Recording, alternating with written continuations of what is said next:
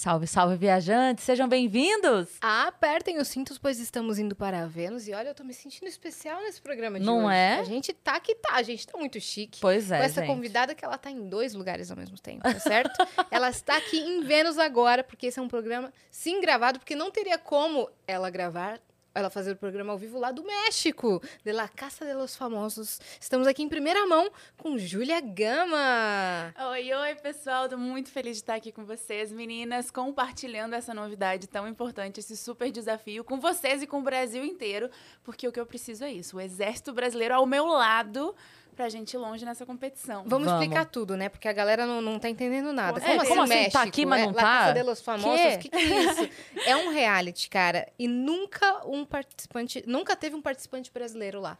A Júlia vai ser a primeira participante brasileira. Isso mesmo, é o maior reality de celebridades da América e conta com participantes de diferentes países da América Latina. A gente fala tudo em espanhol no reality e é a primeira vez que uma brasileira vai estar lá. Então eu tô super honrada porque eu vou estar representando todo o Brasil e é um super desafio, né? É um confinamento, né, de 24 horas por dia, gravado ao vivo com pessoas, é, além de ser o desafio do confinamento, de você interagir com pessoas, que já é um desafio na vida, Sim. né? Em outra língua ainda. Em outra língua, gente, são culturas diferentes. É. Um de cada país. Então, assim, imagina quanta confusão isso não pode Sim. dar, entendeu? Com certeza. Então. E todo mundo lá te- é, é- é famoso. Sim, são famosos de diferentes áreas. Tem cantores, tem atores, tem é, apresentadores de televisão de diferentes países da América Que legal, do Sul. cara. É, eu sei que tem cubano, tem argentino, tem peruano, tem venezuelano, tem, tem brasileiro. É, a Júlia Gama, tá certo? Então você que não a conhece assim tão profundamente, hoje você vai ter essa oportunidade pra você já Exatamente. acompanhar e votar nela no reality. Então né? a galera que gente vai tá com- aqui assistindo já sabe, nesse momento já sabe que ela está lá, né? Quando a gente É. tá gravando, ainda é Ainda, Ainda é segredo. ninguém sabe. Ninguém La Casa sabe. de los Famosos! É. Seu irmão agora ficou sabendo, lá, que ele Mas tá é aqui isso. assistindo. E aí, quando, então, quando este Vênus for ao ar, vai estar estreando, é isso? Sim, 10 de maio começa a La Caça de los Famosos e é o dia que esse episódio do Vênus vai, no, ar- vai ao ar. Então, os brasileiros vão estar aqui todos conectados e entendendo o que está Sim. acontecendo. E olha que Sim. loucura, a gente tá quase no finalzinho, a gente tá no finalzinho de abril e ela ainda está aqui no Brasil. Então, sua vida vai mudar assim, ó. Não, É. Eu tô bem surtada, a verdade é essa, entendeu? Eu tô, assim, fazendo malas e penso assim, o que levar? Porque eu tava no México há uma semana atrás gravando uma série. E, gente, é um calor infernal durante o dia e de noite, acho que porque é muito seco, Sim. ficava frio. E daí eu tô levando casaco de inverno, tô levando biquíni, tô levando tudo que eu posso precisar num confinamento. Enfim, tudo pode Uhum. E acontecer. você vai poder usar eh, essas peças? Ou será que vão separar Sim. outras coisas? Não, eles só colocam restrições para logomarcas, é, Uhum. listras e bolinhas também para não dar interferência no vídeo, né? Mas a gente leva as nossas roupas como a gente quiser, assim. Então isso eu tô Como levando. surgiu esse reality? O É, que, que rolou? O que que rolou? Rolou que eu fui vice-miss Universo em 2021, né, em maio do ano passado. Uhum. E os latinos, de maneira geral, assim, valorizam demais é, o Miss, né? Nos outros países, assim, da América Latina é algo, uma cultura muito forte. E você é Miss Brasil 2020. Só Miss Brasil 2020, fui vice Miss Universo em 2021. E isso me abriu muitas portas no mercado latino, não só é, no México, mas em Miami, com esse público. E eles já do ano, ano passado me queriam na edição do ano passado de La Casa de los Famosos, mas eu tava com um contrato no Brasil e não podia. Entendi. E esse ano vieram de novo me convidando e eu, ai, quer saber? Assim, eu tinha jurado pra mim, mas assim, chega, Júlia. Pra que se meter nessas situações de adrenalina máxima? Porque assim, ir pro Miss Universo, gente, é a Copa do Mundo, é, é as Olimpíadas da beleza e, enfim, É da performance. pressão, É. é. muita pressão. Eu tinha jurado pra mim que nunca mais. Cada vez que eu piso no palco, eu penso, eu me odeio, eu me odeio, eu me odeio. Nunca mais eu vou fazer isso comigo. E aí depois eu esqueço. E quando eu vejo, eu tô de É. Seis novo meses nisso. depois, uh, uh! Vamos lá. Eu acho que eu gosto dessa adrenalina. E ano que vem vai vir mais uma Sei coisa. lá o que, que vem aí. 2024, mais outra coisa.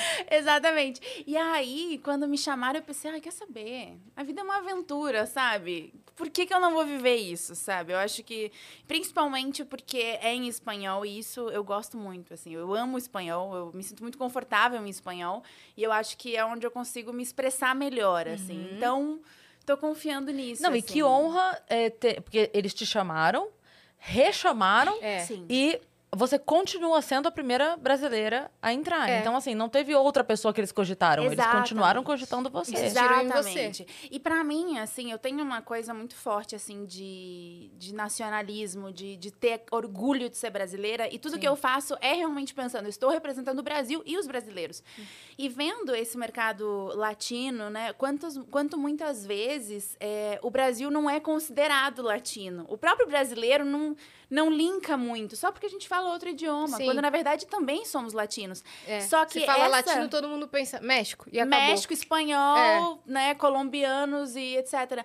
É, Shakira, Barranquilla É, e exato. estamos aí. Mas a verdade é que o brasileiro também é latino. E a gente vê que tem uma produção muito legal, artística, cultural, na América Latina, que muitas vezes não consideram talentos brasileiros porque não tem essa, esse entendimento. Então eu vejo que eu ir para lá não só é uma grande oportunidade para mim, mas eu também estou expandindo para outros brasileiros que venham depois Com certeza. né, para é, pra realmente é, afinar esse relacionamento dos brasileiros com os outros latinos, porque o brasileiro é muito, é, é muito engraçado isso, porque não é como se a gente não fosse querido. O brasileiro é muito querido. Ser brasileiro é o máximo, porque qualquer lugar que você chega no mundo é tipo, ai, brasileiro, ai, que máximo, eu amo o Brasil. E daí lembra. Conta como é isso, conta como é aquilo. Isso. Então, assim, a gente tem uma imagem muito positiva, mas muitas vezes a gente fica de fora quando eles consideram talentos latinos para fazer é, séries, filmes ou coisas assim.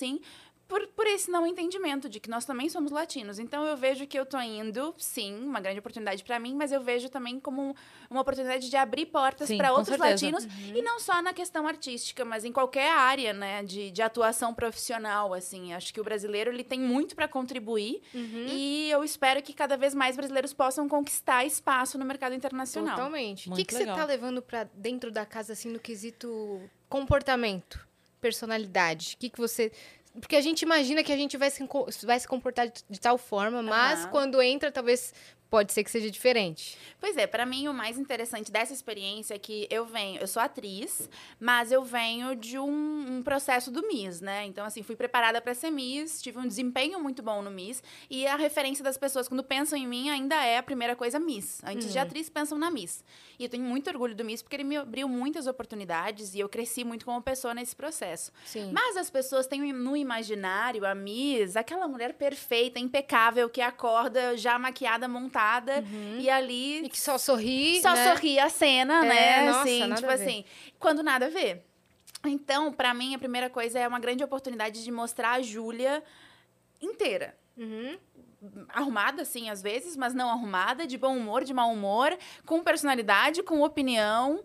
Então, uma Júlia completa. Acho que vai ser uma libertação pra mim. Porque por mais que eu tente ser muito verdadeira em tudo que eu faço, ainda não adianta. Você fica refém da expectativa do outro, Sim, de. Claro. Sabe? Uhum, E É. você fica refém ali do, ambi do ambiente, porque você nunca foi num, num negócio desse, pra um reality desse. Pois é. nunca. Não, lá é isso. Lá você não. Eu, eu, pelo menos, não consigo fingir 24 horas e nem quero. Não é, É. esse o meu objetivo. Então será a Júlia ali inteira pro lado bom pro lado ruim. Né? O que, que você tá disposta a fazer? Ah, a gente tá Você tá aberta a a tudo? tudo? É assim, eu sou uma pessoa que eu busco trazer sempre um algo positivo para o ambiente onde eu estou. Sempre chegar e trazer algo positivo, sair e deixar algo positivo.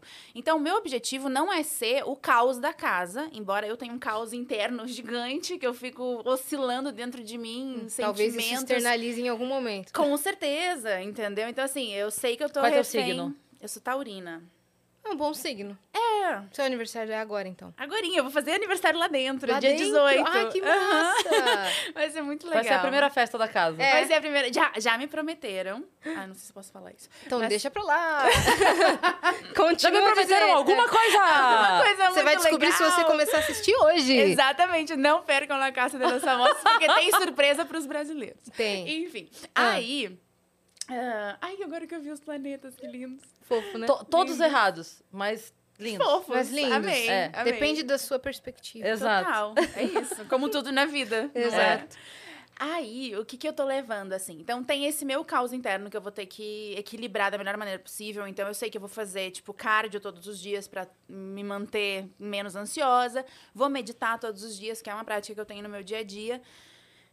E eu tô indo é, para realmente mostrar o Brasil, porque eu sei que eu tô sendo uma vitrine pro Brasil, sabe? Não é só a Júlia lá. Então, assim, é a garra dos brasileiros. Me bota numa prova de resistência, meu amor, eu não saio de lá se não for, assim, ó, caída, Carregada. É carregada. mesmo? Eu sou muito.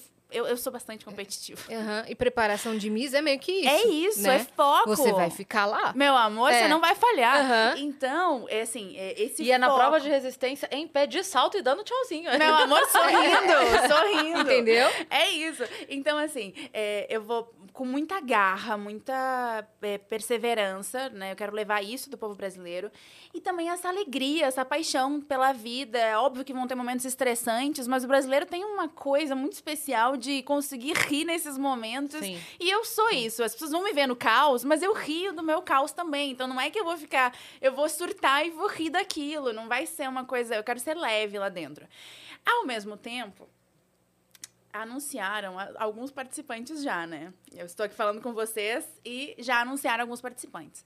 Gente, tem um pessoal pesado, assim. É mesmo. Conflictivo. Que a galera já tá sabendo ou que vocês já sabem? Não, já anunciaram. A Telemundo tá anunciando um por semana. Ah, tá. Então Ah, alguns Então, já nesse foram momento, já anunciados. tem- Já tem muitos anunciados. Eu não fui anunciada ainda neste momento. Ah, tá. Eu vou ser anunciada dia 2, né? Que, é, que é na segunda-feira. Na segunda-feira agora. Aham. Então, mas muitas, muitas pessoas já foram. Quem? É... Você já pode falar, porque já foi Sim, anunciado. exato. Por exemplo, Niurka Marcos. Hum. Niurka Marcos, ela é muito querida pelos mexicanos, ela é cubana, se eu não me engano. E ela é tipo uma Ivete Sangalo, tipo assim, muito famosa. Uhum. Só que em algum momento ela virou uma chave e ela resolveu virar a mulher escândalo.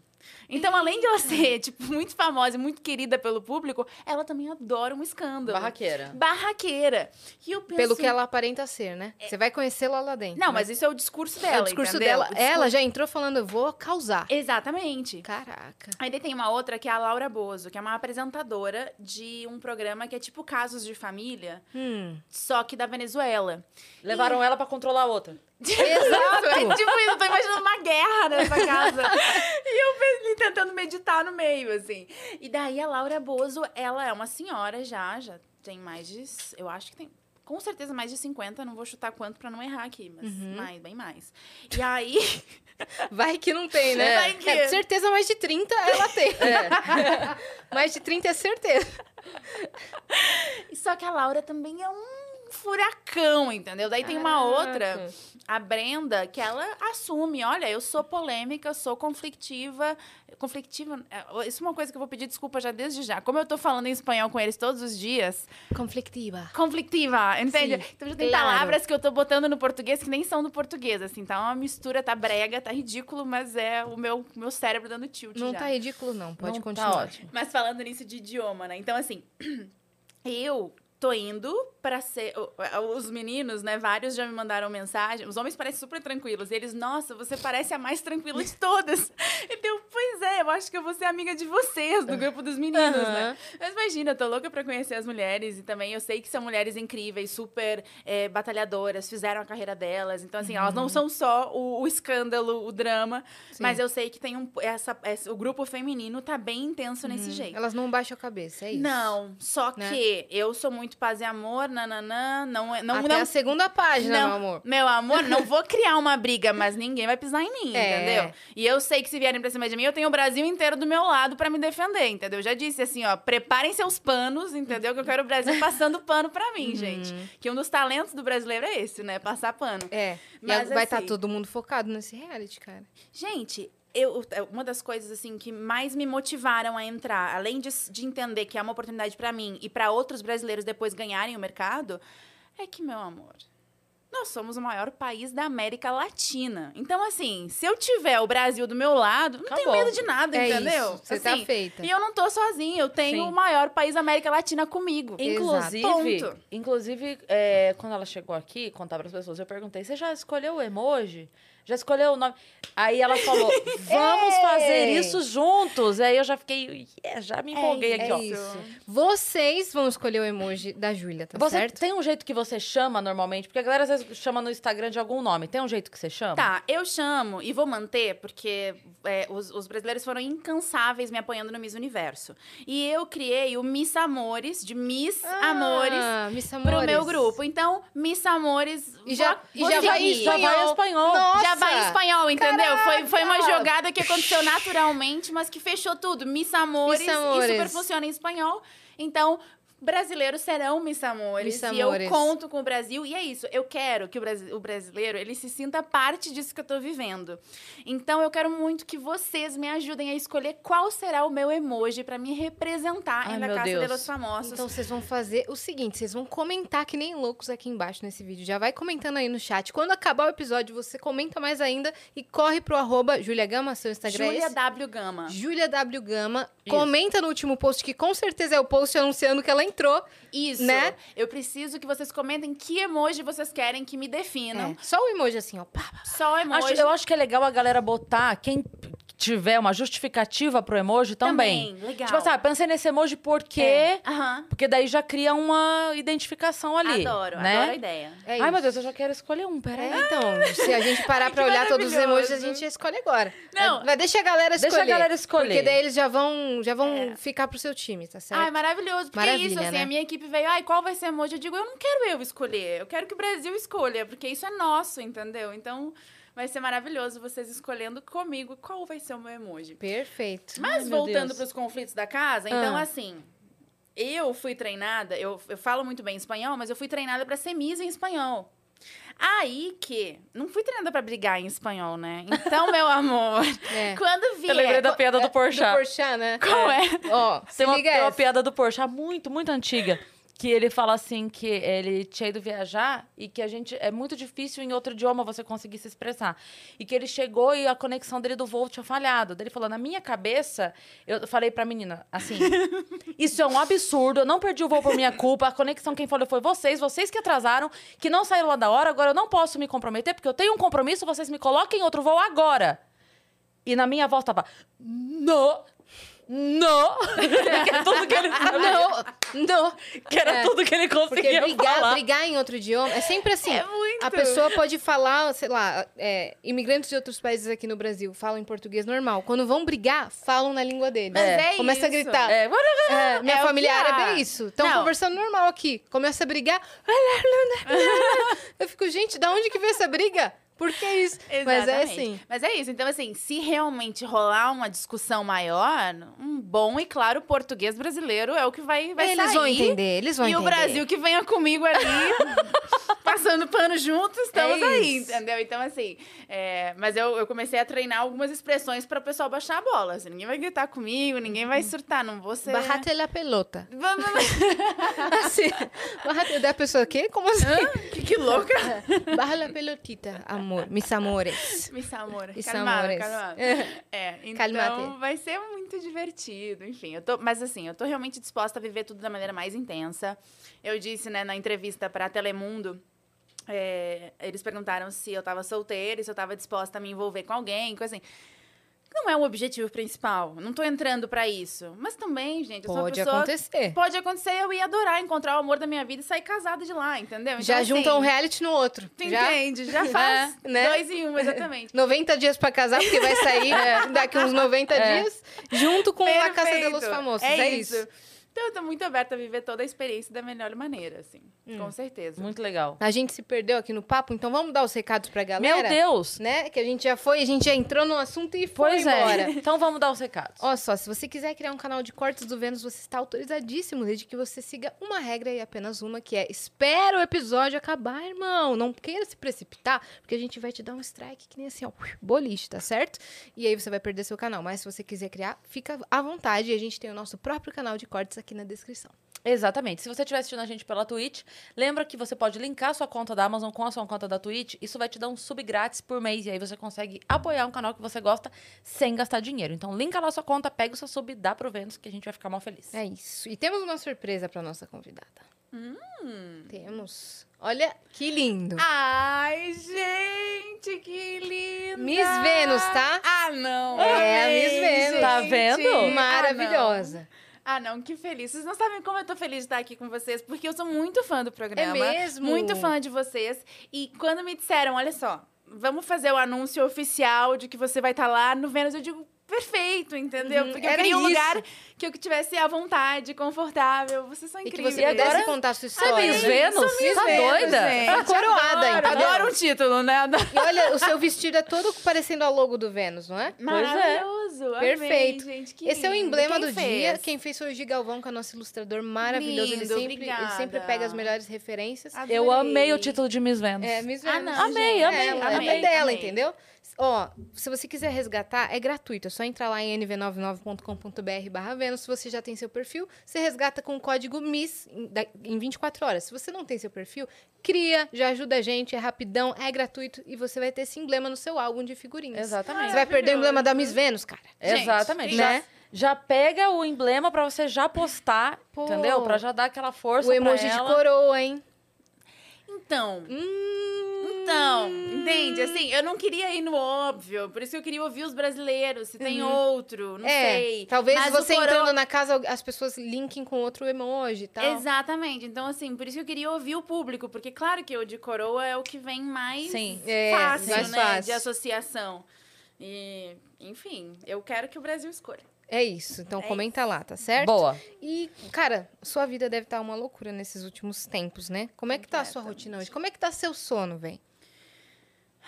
Eu sou uma pessoa muito. Isso é outra coisa da casa difícil, né? Porque eu sou uma pessoa metódica no que é saúde e sono. Então, assim, eu sou a pessoa que 10 da noite eu deito e durmo. Sério? Pode estar acontecendo Sério? qualquer coisa. Claro, às vezes eu tô num trabalho, não tenho. Mas assim, se eu não estou trabalhando, assim, com uma equipe, se depende de mim, a minha rotina vai 10 da noite, eu deito e durmo. Uhum. E ponto. Admiro. É, porque eu me dei conta que, assim, eu tinha muita oscilação de humor e, e assim, até por muito tempo é, cogitaram, ai, tem bipolaridade, tem isso, tem aquilo, nanana, porque realmente era muita oscilação de humor. E aí eu comecei a estudar o meu organismo e ver alimentos que me, me, me desequilibravam. é, e daí eu descobri que eu sou intolerante a vários alimentos que estavam me intoxicando. O sono, a qualidade do sono, onde tem que ser tudo preto, tudo bem escuro Sim. dormir de máscara, enfim, detalhes assim. Então, o meu sono é a única coisa que eu tô garantindo ainda, Uhum. né? Mas Vamos ver lá dentro da casa, né? Lá dentro da casa é outra coisa, eles não deixam usar tapa-olho. Não deixa? Não deixa. Eu não E- posso ir pra nenhum reality show, então. É muito É, ruim, ela né? gosta de tapa-olho. Eu Não, eu- também eu adoro. só durmo É, Eu também. Eu já viajei e esqueci de levar, eu, eu faço o produtor passar pra comprar. Total. Pode parar que eu vou descer e comprar. Eu Mas acho sa- sabe o que, horrível. que ia melhorar a qualidade do sono de vocês? Ah, Nosso parceiro que tá aqui hoje, ó. Tá Ah, ali, ó. Isso é verdade. Gummy Sleep. Inclusive, eu fiquei muito feliz que chegou aqui, porque eu, de verdade, eu tô toda doida com o meu sono. E aí a gente conhecer essa novidade, que é, além de tudo, é linda, né? Eu vou até pegar aqui, porque a Gum Sleep, ó, essa novidade que tem aqui, que vem pra ajudar você a colocar o teu sono em ordem, né, Yas? Exatamente, porque a gente sabe que o corpo produz a melatonina naturalmente, só Uhum. que como a gente está muito exposto à luz artificial de tela, fica no celular antes de dormir, fica vendo série na TV, sabe que a qualidade do sono dá uma desregulada. E esse e, e o Gum Sleep vem justamente para te induzir melhor ao sono, para te, te fazer acordar mais disposto, para regular Ajudar a mesmo relaxar o mesmo, seu né? sono, te ajudar a relaxar. E é importante dizer que ele é natural, super Uhum. prático, porque ele é só a pastilhinha aqui, ó, que é linda, inclusive, que é formato de coração. E é gostosa. É muito gostosa, que a gente já tem um charadinho Uhum. É, aqui, ó. no- Um che- cheiro de Nossa, tutti-frutti. gente. Um cheirinho de tutti-frutti gostoso. Então, é isso. E o melhor de tudo, que a gente adora o quê? Uma promoção. É isso. Então, presta atenção, gente. Agora, você pode apontar o seu celular pro QR Code que tá aqui na tela e você vai garantir dois Gum Sleep pelo preço Uhum. de um. Leve um, pague. Não, pague um, leve dois. leve um, pague dois. Pra dar pra Pague um. Não, pague você um, leve dois, tá certo? paga um e leva dois. Gente, sério, ele é muito cheiroso. Cheiroso demais. Nossa. Um desse aí é nosso, tá? Exato, pra claro, óbvio. É. Óbvio. E um desse também é da nossa convidada. Ah, já ia pedir, gente, Lógico, tô precisando. Júlia. Olha aí. Gum Sleep aí pra você, ó. Tá aqui, é, é que eu abri o meu, mas peraí, tá eu te passo. Mostra aí, deixa eu ver. Ó. Ó que gostoso. Ai, gente. Bom. Não é bom? Maravilhoso. O meu, o- qual é o problema da taurina aqui, entendeu? É Não. comer um, entendeu? Não é pra comer o pote inteiro, A taurina Júlia. faz o que? Ela enche a mão, ela dura uma semana, entendeu? Com gummy Você não vai ser mais Esse é Universo. Você Não vai ser pode. bela adormecida. A bela adormecida. Não é. pode, porque você tem que ganhar as provas de resistência. É verdade, aí, não, exato. tá bom, um só. É um só, tá Prometido bom? que é só um. que o cheiro é muito bom, É realmente. muito gostoso. É muito bom. E ele não é medicamento, né? É importante É. dizer. Ele é um suplemento Um suplemento. pra ajudar mesmo a relaxar e dormir melhor. Então, conheça a Gum Sleep. Perfeito. Valeu, Gum Sleep. Então, você estava falando da, da sua rotina. Você- Então. Você é mais regrada. Você Sou- tem... Eu sou. Porque eu acho que é isso, assim, o meu caos interno é tão grande que eu tento regular ele externamente. Né? Eu tenho meu checklist bonitinho, vou dando os checks durante o dia, eu sigo uma rotina. Então, toda noite anterior eu planejo. Mas nesse momento, porque assim, é, é incrível, né? Eu digo. Não sei se é Deus, se é o universo, se é Vênus, entendeu? Mas ele gosta de testar a nossa fé. Né? Então, assim, às vezes você vai estar o quê? Você não tem trabalho nenhum acontecendo, você não sabe como você vai pagar as contas do mês seguinte, né? Você não sabe o que, que vai vir aí, daí você começa a se desesperar, né? E daí, acho que quando chega no ápice do desespero, tudo se resolve. Vem alguma coisa, Tudo vem. né? E tudo vem junto, né? Aquela coisa de. é, Mas eu acredito muito isso, assim. É muito a nossa vibração, a nossa frequência. A gente começa a atrair as coisas e elas vão Sim. acontecendo. Sim. Sim. E no meu caso foi isso, Mas né? Eu vim. Tem que ter a chacoalhada, né? Tem que ter a nossa chacoalhada. É. É, você que faz isso acontecer, Sim. não é? Porque se, se você ficar deitado lá no sem fazer nada, Não, aí isso, nada vai Com acontecer certeza realmente. não. Nossa, Mas é, Gente, eu vi uma coisa outro dia que eu fiquei assim. Eu nunca tinha parado pra pensar nisso. Eu não lembro nem foi quem foi que eu ouvi falando. Mas a, a pessoa falou assim: é, é, Deus cuida do impossível. O possível é responsabilidade sua. É. maravilhoso. Maravilhoso É isso, é cara. isso. Porque não adianta você só ficar aqui, não vai vir. Não, É. não vai vir, não. Trabalha e ora. Exatamente. É as duas coisas. Exatamente. Por isso que eu sou muito fã, assim, de me preparar muito para as coisas, me dedicar muito para estar preparada quando essa oportunidade chegar, né? Para eu conseguir pegar ela e te tirar o melhor proveito.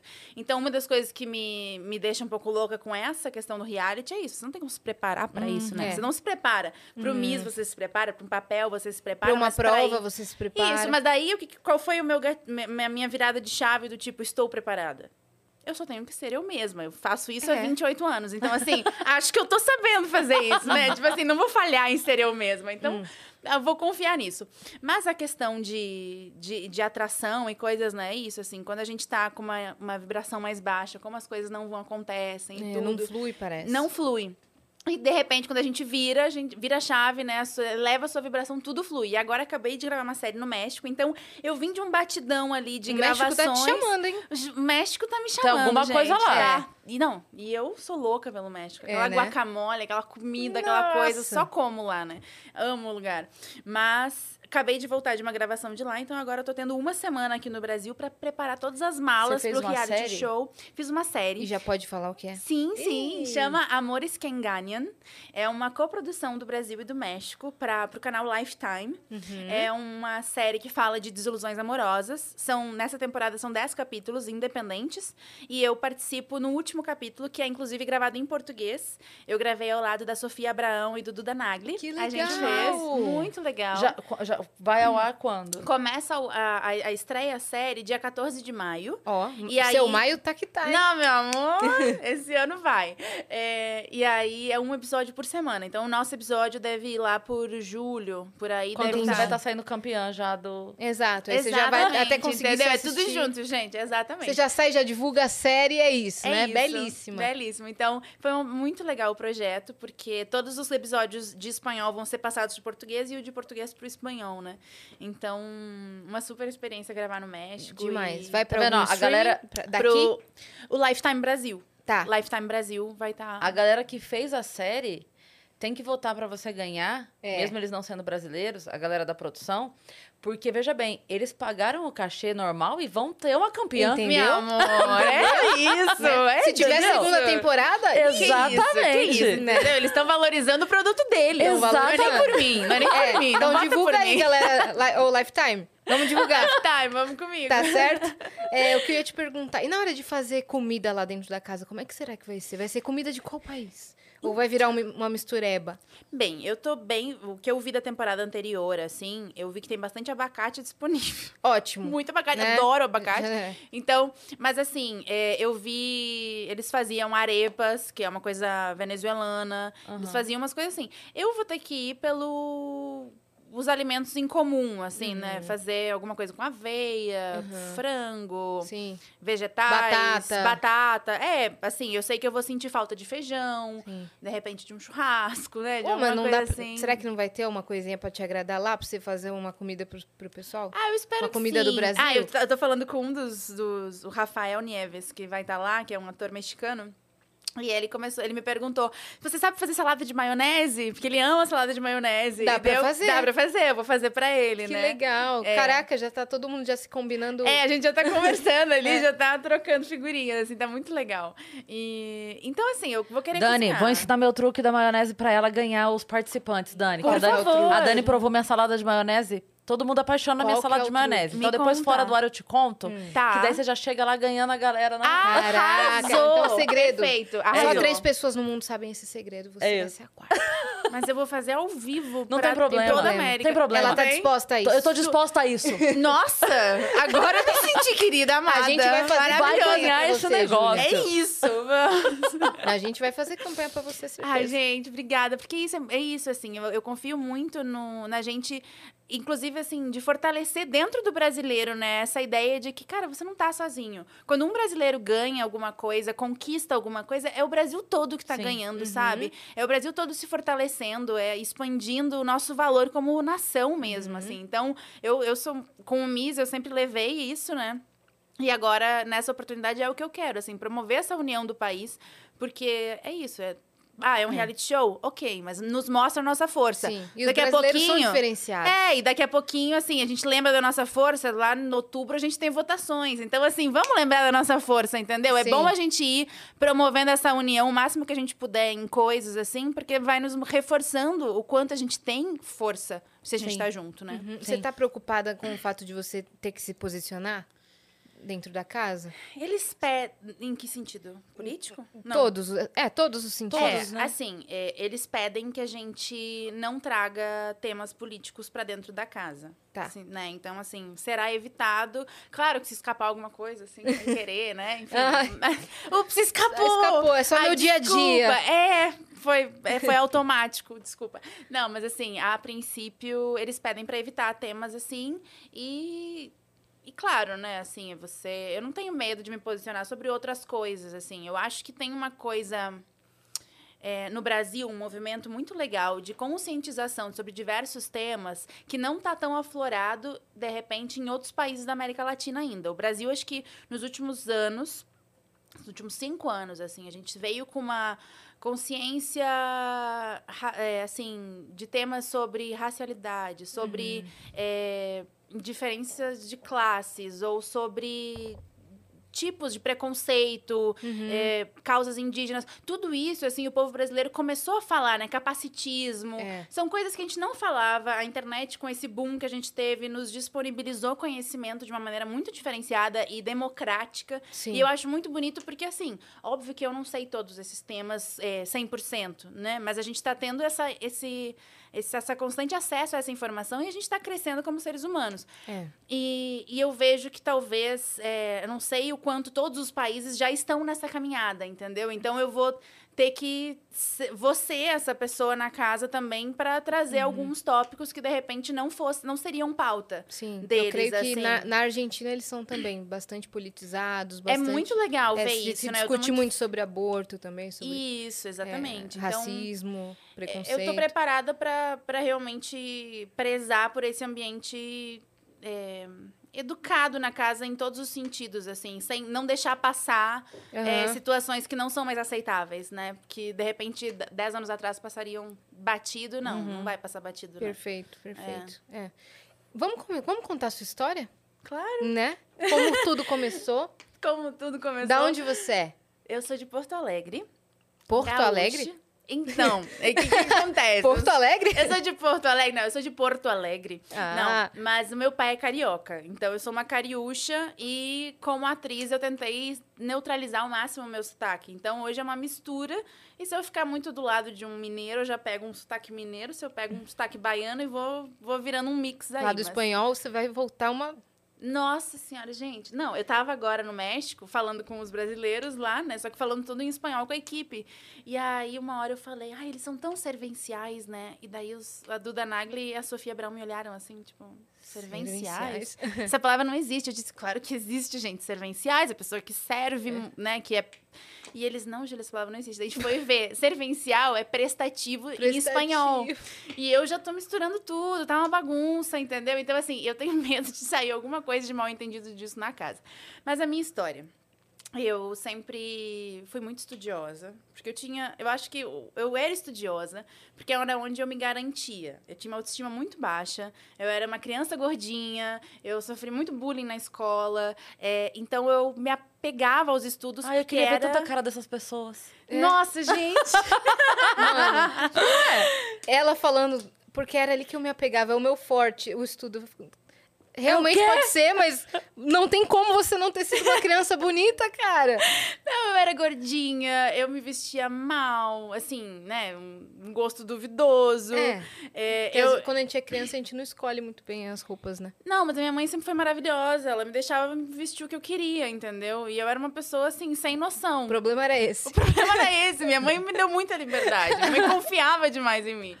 E aí, e assim, eu vim de uma família que não tinha outras crianças. Então, eu sempre lidei com os adultos. Então, às vezes, lidar com as crianças, pra mim, era difícil. Eu não, não me identificava tanto. Eu não sabia a banda do momento. Eu lembro, nossa. Eu lembro que uma vez a professora estava perguntando, ai, quem é o teu ídolo, né? De quem tu é fã? Eu tava na quarta série.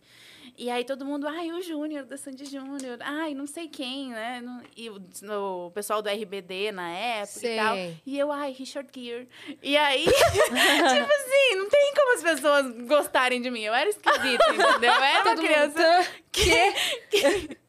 não tinha muito como. Richard Gere, é. Não fazia por mal, era, era uma criança sem noção. Realmente, não, não, era a verdade, né? Era verdade, porque Então. ele era, o, ele era o ídolo da minha mãe e era a referência que eu tinha. Então, assim, eu ouvia com meu pai Paul McCartney, eu ouvia coisas que não eram de, de jovens, né? Uhum. Então, eu sempre fui uma criança meio velha, eu tomava chá, eu tomo chá, né? Tipo assim, reúno as amigas pra tomar chazinho, entendeu? Tipo, Uma criança com alma de idosa. é, não sei, mas foi assim que eu nasci. Mas, mas eu sou muito grata por isso, porque assim, é, é, eu não não confiei numa beleza estética e isso fez com que eu estudasse muito. E o fato de eu ter estudado foi o que me deu diferencial em várias etapas desse caminho até aqui, né? Porque muitas vezes meninas que sonham desde criança em ser Miss, em ser modelo, confiam muito na, na estética, né? Que às vezes é super favorável a elas, e elas deixam de, de investir em outras áreas de conhecimento. E isso acaba limitando muito, né? Então, eu lembro que eu fiz vestibular para engenharia química, eu estudava engenharia química no Rio Grande do Sul, na Federal, e nunca tinha pensado em participar de concurso de beleza nenhum.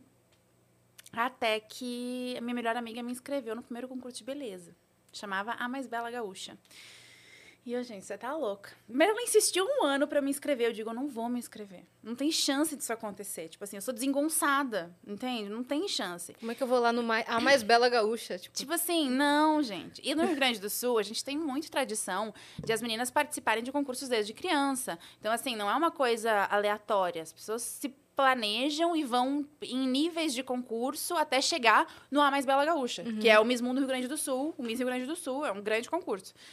E eu fui pra seletiva, então não contei pra ninguém, né? nem contei pros meus pais, porque era só a seletiva. Eu digo, nunca me escolher, jamais. Então deixa quieto, eu vou só porque minha amiga tá insistindo, mas eu não vou contar pra ninguém. Fui pra seletiva, levei um biquíni, gente, eu não usava biquíni, eu morria de vergonha de usar biquíni, eu só usava maiô. E aí pedia pra levar biquíni, eu digo, uai, eu vou ser bem simpática, e daí nem vão pedir pra eu botar o biquíni, tipo assim, vou, Vou, ficar só ali. no é. sorriso, só no sorriso, tá tudo bem. E aí eu chego, nem oi de roupa, todo mundo, que 50 mulheres. Eles já estavam há um ano em seletivas, essa era o último dia de seletiva para fechar o grupo de 20 meninas que iam participar do concurso, que eram dois meses de, em televisão. Era um reality show, assim, de competição da, de dois meses. Uhum. E aí eu chego lá, já tá, tipo assim, a peneira da peneira da peneira. Já estão as últimas finalistas, assim. E eu caio de paraquedas. Eu tinha uns 10 quilos a mais na época, tipo, mais gostosona. Não era gorda na época, mas eu tipo, gostosona, assim, tipo, corpão. E não era o perfil, digamos assim. O perfil era um pouco mais seco. As meninas, montadíssimas, cabelão, maquiagem. Eu fui sem maquiagem. Levei um biquíni que, segundo a jurada, que virou minha melhor amiga, uma das minhas melhores amigas, a Cris Bart, né? Era um biquíni zoado. Porque realmente eu não usava biquíni. Era o único Uhum. Você biquíni que eu qualquer tinha. uma. Comprei meu primeiro salto alto pra essa seletiva. Eu nunca tinha nada de salto alto. Daí eu chego lá, esperando. Ah, bota biquíni. Putz, bota biquíni, bota biquíni. Tá. E aí, quando bota biquíni, tem as meninas, 50 meninas na sala, e a sala não era muito maior que isso aqui, que nosso espaço aqui, gente. E tinha um banheiro, juro, o banheiro era um por um, assim, era pequeno. Cabia uma pessoa, duas no máximo. E aí eu vou no banheiro, queria me olhar no espelho, quando eu vejo, tem tipo umas oito meninas lá dentro, passando spray de cabelo na bunda.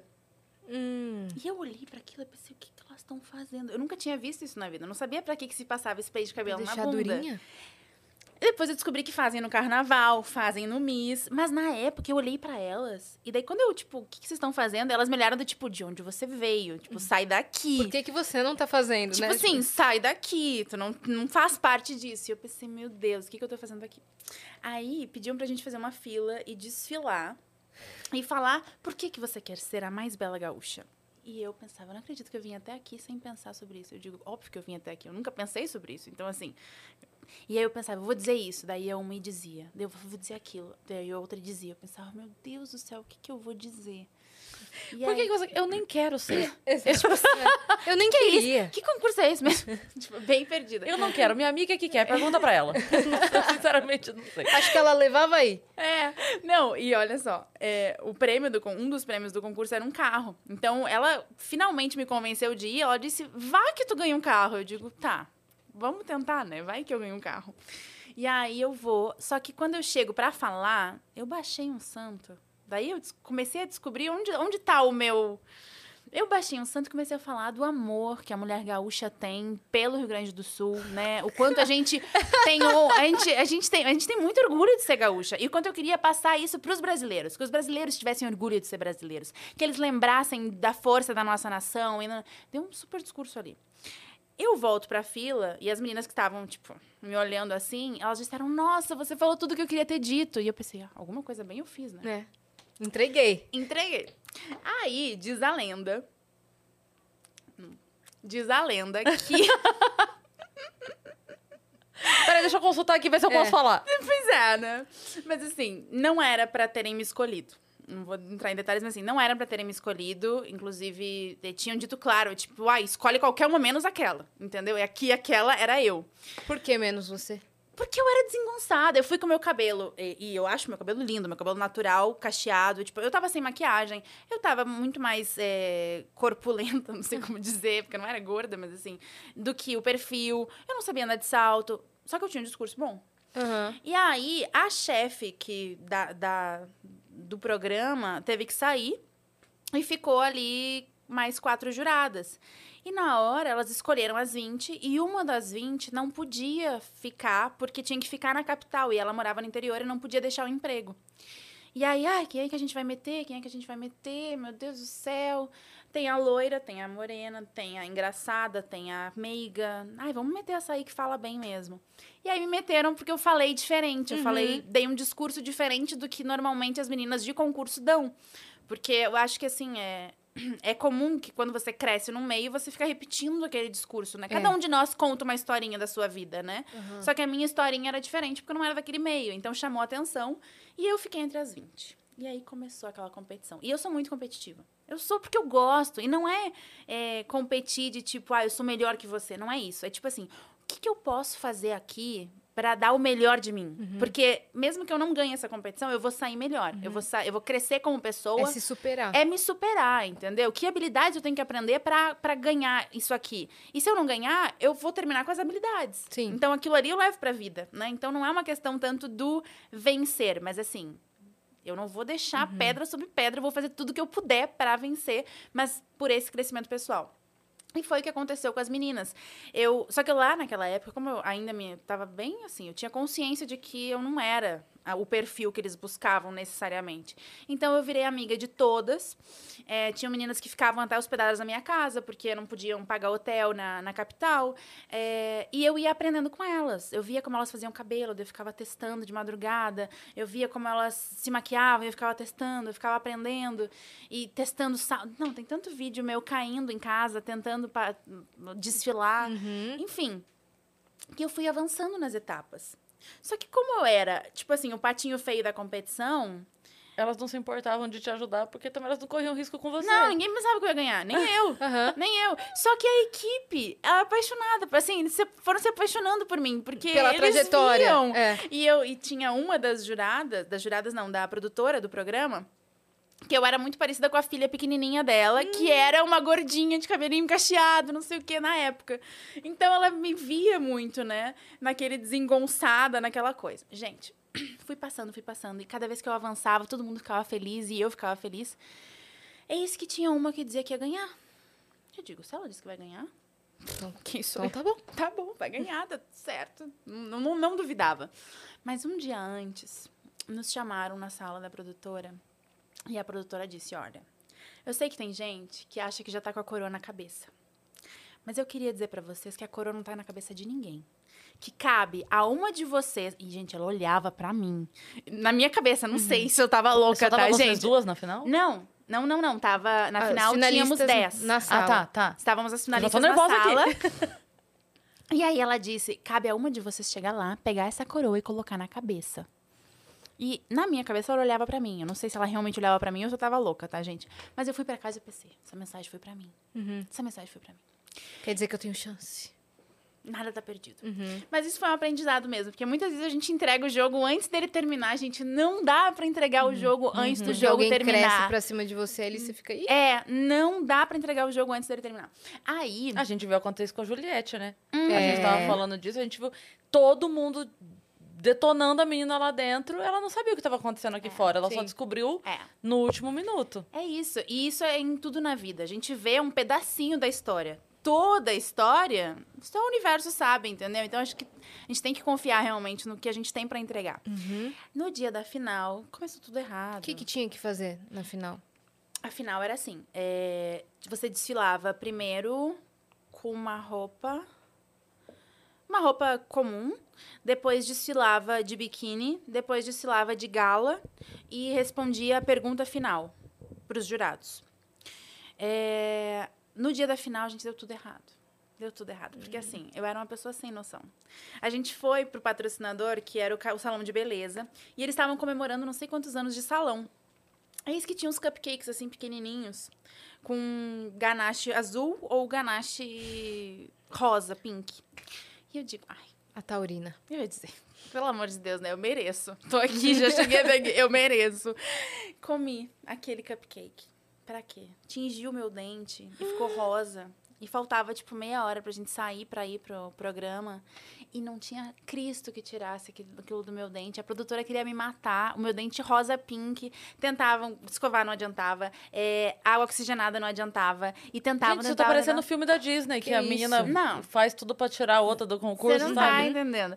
Eis que conseguiram, no fim, com acetona, a gente conseguiu tirar a mancha do meu Mas dente. daí tirou tudo, né, gata? Tirou- tirou a Tirou a mancha, gengiva, tirou a proteção, do esmalte dente. do dente. Mas daí ali o que importa é eu entregar o resultado, né? Tava branco, tava branco. Eis que, tá, depois de todo aquele estresse, descendo escada, eu rolo escada abaixo. Rolo Mentira. Esca... Juro, não, mentira, parece. Mas eu rolei escada No ao vivo? abaixo. No programa? Não, não no ao vivo, na- no salão Ela já do tava tomando tombos já antes. Antes. Sério, a produtora só segurou a minha cabeça. O resto, eu rolei escada abaixo. Saímos dali, vamos pra final. Na final, as meninas chegavam, muitas ali no- nos backstage, assim, e diziam: Ai, estão só olhando pra Fulana, essa que disse que ia ganhar. E eu disse, será que eu tô louca? Porque estão olhando pra mim. E elas diziam que estavam só olhando pra outra. E daí eu digo, mas eu achei que estavam olhando pra mim. E daí eu, quer saber? Agora não me interessa mais o que eu aprendi com elas. Eu aprendi a desfilar, aprendi a me maquiar, aprendi tudo que eu sei aqui, eu aprendi com elas. Então eu tinha muito respeito por elas, né? Porque ali a ignorante era eu, É. né? Então assim, eu fui realmente pra aprender com elas, mas chegou naquele momento eu disse, quer saber? Eu vou comer meu chocolate. Porque eu vou sorrir mais feliz comendo meu chocolate. Porque eu lembro que tinha uma que não comia nem fruta no dia. Disse, ai, não, vai, vai, vai Inchar. fermentar e vai inchar. Eu digo, gente, eu vou comer meu chocolate que eu vou sorrir mais feliz comendo meu chocolate. Uhum. E eu vou desfilar com toda a minha energia. Porque eu aprendi tudo com elas, mas eu não vou me perdoar se eu não der agora a minha energia. Muitas delas desfilavam mais durinhas porque o bumbum ia balançar na TV. Uhum. Eu digo, meu bumbum vai balançar de qualquer jeito, Sim. entendeu? O que, eu, o que eu posso transmitir tá na minha energia. Então eu desfilei com toda a minha alegria e tudo. E aí na hora ficou no top 3 e eu tava no top 3, com a que ia ganhar. E eu digo, bem, ela disse que vai ganhar, ela vai ganhar. Eu tô no top 3, pra mim já Gente, tá ótimo, já tô. gata. Não, quando eu fiquei no top 3, eu já fiquei tipo. Porque o top 3 já ia pra Disney. Eu nunca tinha viajado pra Disney. Tá tipo ótimo. Assim, eu tava super feliz, né? E nunca imaginei chegar tão longe. Quando anunciam a que ia ganhar em terceiro lugar, eu olho pra outra. Já não sabia mais nada. Eu digo, não faz sentido nenhum isso. A minha cara A que ia ganhar ficou em terceiro?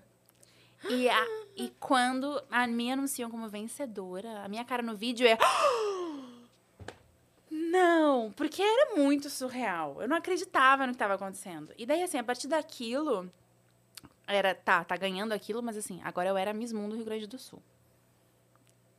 É, Isso, pra, é, ser Miss Mundo Rio Grande do Sul é uma coisa muito pesada. É, é incrível, mas também é muita responsabilidade, porque é um estado muito tradicional em concursos de beleza. É. Então, assim, você é Brasil na Copa do Mundo, entendeu? Tipo assim, é muito forte. As pessoas esperam muito da Miss Rio Grande do Sul. Eu pensei, não posso desapontar eles, né? Assim, eu tenho um estado inteiro pra carregar agora. E, eu cheguei aqui de paraquedas agora. a Agora- responsabilidade é. Agora Meu eu preciso Deus. dar conta. Aham. E aí, gente, Sua amiga tava na plateia?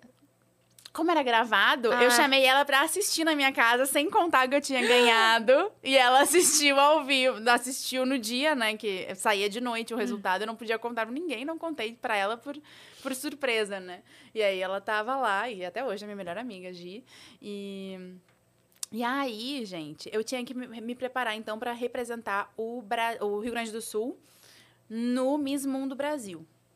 E eu não entendi nada de concurso de beleza, mas eu comecei a estudar o Miss Mundo. Pra vocês entenderem, a maioria das pessoas que não, não são ligadas no Miss não, não sabem, assim. Existem os dois maiores concursos de beleza do mundo, que é o Miss Mundo e o Miss Universo. Uhum. Sendo que eles têm perfis diferentes, os dois têm grandes números de países, né? E o Miss Mundo é o mais antigo concurso de beleza do mundo, mais tradicional, e tem o, o lema de beleza com propósito, onde as misses desenvolvem projetos sociais em seus países e defendem eles no concurso. E esse concurso ele ajuda depois os projetos sociais.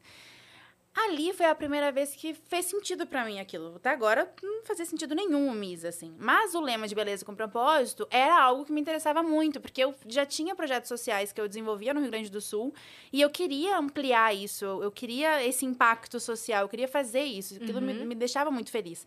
Então, eu comecei a me preparar para o Miss Mundo Brasil, então, muito engenheira na época. Isso, não. Detalhe que toda essa competição na televisão, eu ia para a faculdade, gente.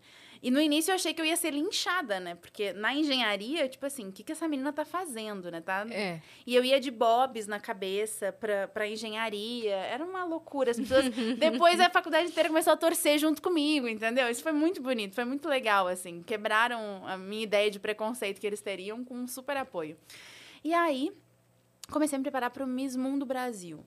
E foi assim, uma Como preparação... é que é uma preparação pro Miss Brasil, cara? Pro Miss Mundo Brasil. Então, é uma preparação muito intensa, porque eu vi de maneira muito matemática, muito engenheira a questão, assim. Eu olhei e vi as provas do concurso. Tem prova de entrevista com os jurados, prova de projeto social, prova de desfile, de gala, de biquíni e de fashion, de moda. Tem prova de esportes e, enfim, a, Você tem que performance ser boa da no final. esporte também. Eles querem tudo, entendeu? Não- E aí eu comecei a me preparar para cada coisa. Eu comecei a fazer aula de teatro para me desinibir, porque eu tinha que desfilar, eu morria de vergonha de desfilar. Eis que me apaixonei por atuação e entendi que era o que eu queria fazer da vida nesse processo, né? Vou pro Miss Mundo Brasil E assim, bem sem apoio, sabe? Assim, eu peguei o dinheiro, eu, eu vendi o carro que eu ganhei no primeiro concurso para investir na minha preparação e me manter nesses meses de, de misa, assim, né? Ah, vou viver esse sonho. Minha família é muito simples. Minha mãe é enfermeira, meu pai é taxista. Então, assim, nunca... Às vezes as pessoas olham a misa ou veem as, a minha vida e acham que, ah, papai e mamãe entregaram tudo. Uhum. Entregaram todo o amor do mundo, todo o apoio do mundo, mas financeiramente não era uma, não era uma realidade pra gente, né? Sempre foi, hum, assim, eu tentando bancar esse meu sonho e eles apoiando com amor. E aí eu me preparo para o Miss Mundo Brasil. Não era a, assim, a mais querida, porque muitas meninas queriam ser a Miss Rio Grande do Sul e eu tinha caído de paraquedas, então muita gente achava, ah, ela nem tem carreira de Miss pra estar aí, entendeu? Uhum. As meninas da competição ficaram meio assim? Te olhando de, de rabo de olho, sabe? Na competição, na primeira competição, não. Na segunda competição, sim. No Tá. Miss Mundo, Bra- no Miss mesmo- Mundo Brasil aham. teve uma, uma coisa, assim, mas é porque eu tava muito focada. Eu não tava lá pra fazer luau na praia durante a competição. Eu vim aqui Sim. competir. Tipo, dane-se que eu não era desse mundo, agora eu sou. Agora eu É. sou e eu vou dar uma melhor, É. entendeu? Tipo assim, eu conquistei meu lugar aqui assim como vocês. Então, é, eu, eu, eu, eu fiz e eu segui muito focada todo o período da competição. Até quem competiu comigo nessa competição foi a Vitória Estrada, que agora tá na Globo, Sei. arrasando como atriz maravilhosa. Ela competiu comigo, ela também é gaúcha, né? E, e eu ganhei o Miss Mundo Brasil. Quando eu ganho o Miss Mundo Brasil, aí eu resolvo mudar para o Rio de Janeiro, porque eu queria... Isso que ano foi? Isso foi 2014. Tá. 2014, eu tranco a engenharia e vou para o Rio de Janeiro, porque eu queria desenvolver um projeto social no Jardim Gramacho, que é uma região muito é, simples, assim, precária do Rio de Janeiro. E o, o projeto que me, me sugeriram na época foi a Hanseníase. E eu me apaixonei pela causa. Assim, a Hanseníase ganhou meu coração porque é uma causa muito sofrida, né? Assim, as pessoas não sabem que o Brasil ainda é o segundo país no mundo em casos de Hanseníase. É, não sabem que Hanseníase é lepra, que é a doença mais antiga prevista na história, assim. Então, eu abracei a causa da Hanseníase e fui para o Rio fazer esse projeto. E foi, então, e desenvolvi o projeto social lá e tudo. Me tornei embaixadora da luta contra a Hanseníase. Estou com eles já há oito anos agora, continuo trabalhando com eles. Mas, como Miss Mundo Brasil, eu tinha como prêmio também a preparação de ir para a China, ser preparada por uma equipe de venezuelanos. Nu. Gente, só que os venezuelanos, eles são os experts no, no mundo Miss. Eles são completamente loucos. Assim, É eu tenho... cultural isso. É cultural. É tipo, a o futebol pra- deles é o Miss. Uhum. Então, gente. E quando eu digo loucos, é que assim, é muito intenso. Eles são experts, experts. E aí eu vivia no apartamento, eu fui pra China. Viver no apartamento de venezuelanos com eles, com a equipe do Alexander Gonzalez, que é um super preparador. E Que foi a primeira loucura. vez que, assim, eu tinha estudado espanhol sozinha, traduzindo canções da Shakira, né? Assim, com dicionário Só de de papel. cantar aquela parte. de Você é formado em espanhol, gato, né? Exatamente. Estou aí- aqui. E foi a primeira vez, então, que eu tava realmente praticando o meu espanhol e eu tava morando com eles naquela preparação louca. Começava às 5 da manhã, não terminava antes das 11 da noite. Era muito intensa a preparação. E eles falando só em espanhol, só em espanhol, só em espanhol. E na época, meu espanhol não era tão fluente. E aí. Tinha muito mal entendido, né? Tipo assim, eles perguntavam, ai, como é que tu tá? E eu tava, tipo, eu lembro muito dessa vez, que eu tava enjoada, porque o treino tinha sido muito pesado. E eu tava muito enjoada, tava passando mal. E daí eu disse, ai, estou enorrada. Mas enorrada É brava. é brava, tipo assim, muito irritada com, com aquela pessoa, enfim. E daí eles me olharam assim, tipo assim, quem essa fedelha acha que é pra chegar Ela aqui tá e brava dizer com a gente. quem é A gente trouxe ela pra China pra preparar ela e É. ela tá enorrada da gente. Exatamente. E assim era, tipo, eles falavam, ai, trata de ponerte isso, trata disso, trata de... E eu me sentia agredida o tempo inteiro, porque era muito imperativo. O Entendi. espanhol é mais imperativo. Eu chorava todas as noites, eu pensava, eles me odeiam, eles me odeiam, eles me odeiam. E eu lá na China, só que assim, 2014, a China ela evoluiu muito rápido nos últimos anos. Mas 2014 eu não conseguia falar com minha família. 2014, eu, eu- meu cartão não funcionava. 2014, eu fui para uma região interior da China que nunca tinham visto uma pessoa negra. Então, tinha um, um negro uma vez é, na nossa equipe. Gente, os chineses eles ficavam chocados quando viam, né, uma pessoa negra ou uma criança, um bebê que olhasse pra mim que não tem os olhos puxados, começava a chorar, porque eles não reconheciam. Esse era o nível de de o quão fora do, do mundo ocidental era Choque essa mesmo. região, essa região específica que era Suzhou no Por que, interior. que esse grupo de venezuelanos estava lá? Porque. É, bem, teve uma grande crise na Venezuela, né, nos últimos anos. E aí os venezuelanos começaram a migrar para achar oportunidades. E a China é esse ambiente de múltiplas oportunidades para quem tem estrutura para aguentar a diferença cultural, porque é um choque cultural muito grande, mas é um mundo imenso de possibilidades. E eles viram a possibilidade de treinar mulheres chinesas, mulheres de negócio, que queriam viajar para o exterior. É, para protocolo ocidental, porque os chineses, como tem uma cultura muito diferente, eles sofrem muito preconceito aqui fora com, com o mundo, né? Então eles treinavam essas mulheres de negócio para viajar, né? Faziam um treinamento específico para isso e também faziam treinamentos eh, de Miss, porque assim eh, o Miss é muito valorizado lá. As mulheres têm competições de mulheres de 50 anos, elas querem ganhar uma coroa, entendeu? Assim, é o sonho delas, assim, é uma magia muito é, é, é bonita. A Ásia tem isso, assim, mas a China tem isso muito forte. E aí eu passo esse mês lá, mas assim, foi intenso. Eu sabia que era pro meu bem, mas eu saí de lá traumatizada, assim, sabe? Preparada pro Miss Mundo? Preparada pro Miss Mundo. Saí de lá direto pra Londres pra competir no Miss Mundo. Mas foi tratamento de choque, assim. Foi de choque, assim. E ao mesmo tempo, exatamente o que eu gosto, porque eu gosto dessa coisa intensa. Tipo assim, exagerar na preparação, porque daí depois você consegue se sentir capaz de, de executar o que você está disposto, né? Sim. Então, era a minha cara aquilo, mas eu nunca tinha encontrado uma equipe que tivesse o meu ritmo de, de trabalho, do jeito que eu gosto, assim. Eu estava acostumada a fazer isso comigo sozinha, mas alguém fazendo com você é diferente, né? Assim, Uhum. teve um estranhamento, assim. No final, é, depois, assim, agora, depois eu vou chegar nessa parte, assim, mas a verdade é que essa equipe se converteu numa grande família pra mim. Hoje eu considero o Alexander Gonzalez um pai pra mim, assim, Seu real. mentor, né? Meu mentor de vida, tá comigo em todas as etapas, assim. E eu tenho um carinho muito grande pelos venezuelanos, porque eles realmente prezam pela excelência no que eles fazem, né? Isso é muito bonito, assim, Uhum. eu, eu admiro demais. E o povo bonito, né? Oxe, demais. Oxe, não sei de onde saiu esse oxe, né, gente? Aí eu vou pra... Sem contar que se você tava, tava é, numa rotina de treinar, de se preparar das 5 da manhã às 11 da noite, não tem prova de resistência que você não ganha, né? Que eu já estamos já tamo aqui É, focando, ó. Focada, meu É, amor. Eu fui cara. preparada pelos melhores, entendeu? Exatamente. Tipo assim, Você passou por isso porque lá na frente você ia ter desafios maiores. Total, total, Né? exatamente. É isso. já a vai pro vida tá te mercado preparando. preparada já. Exato.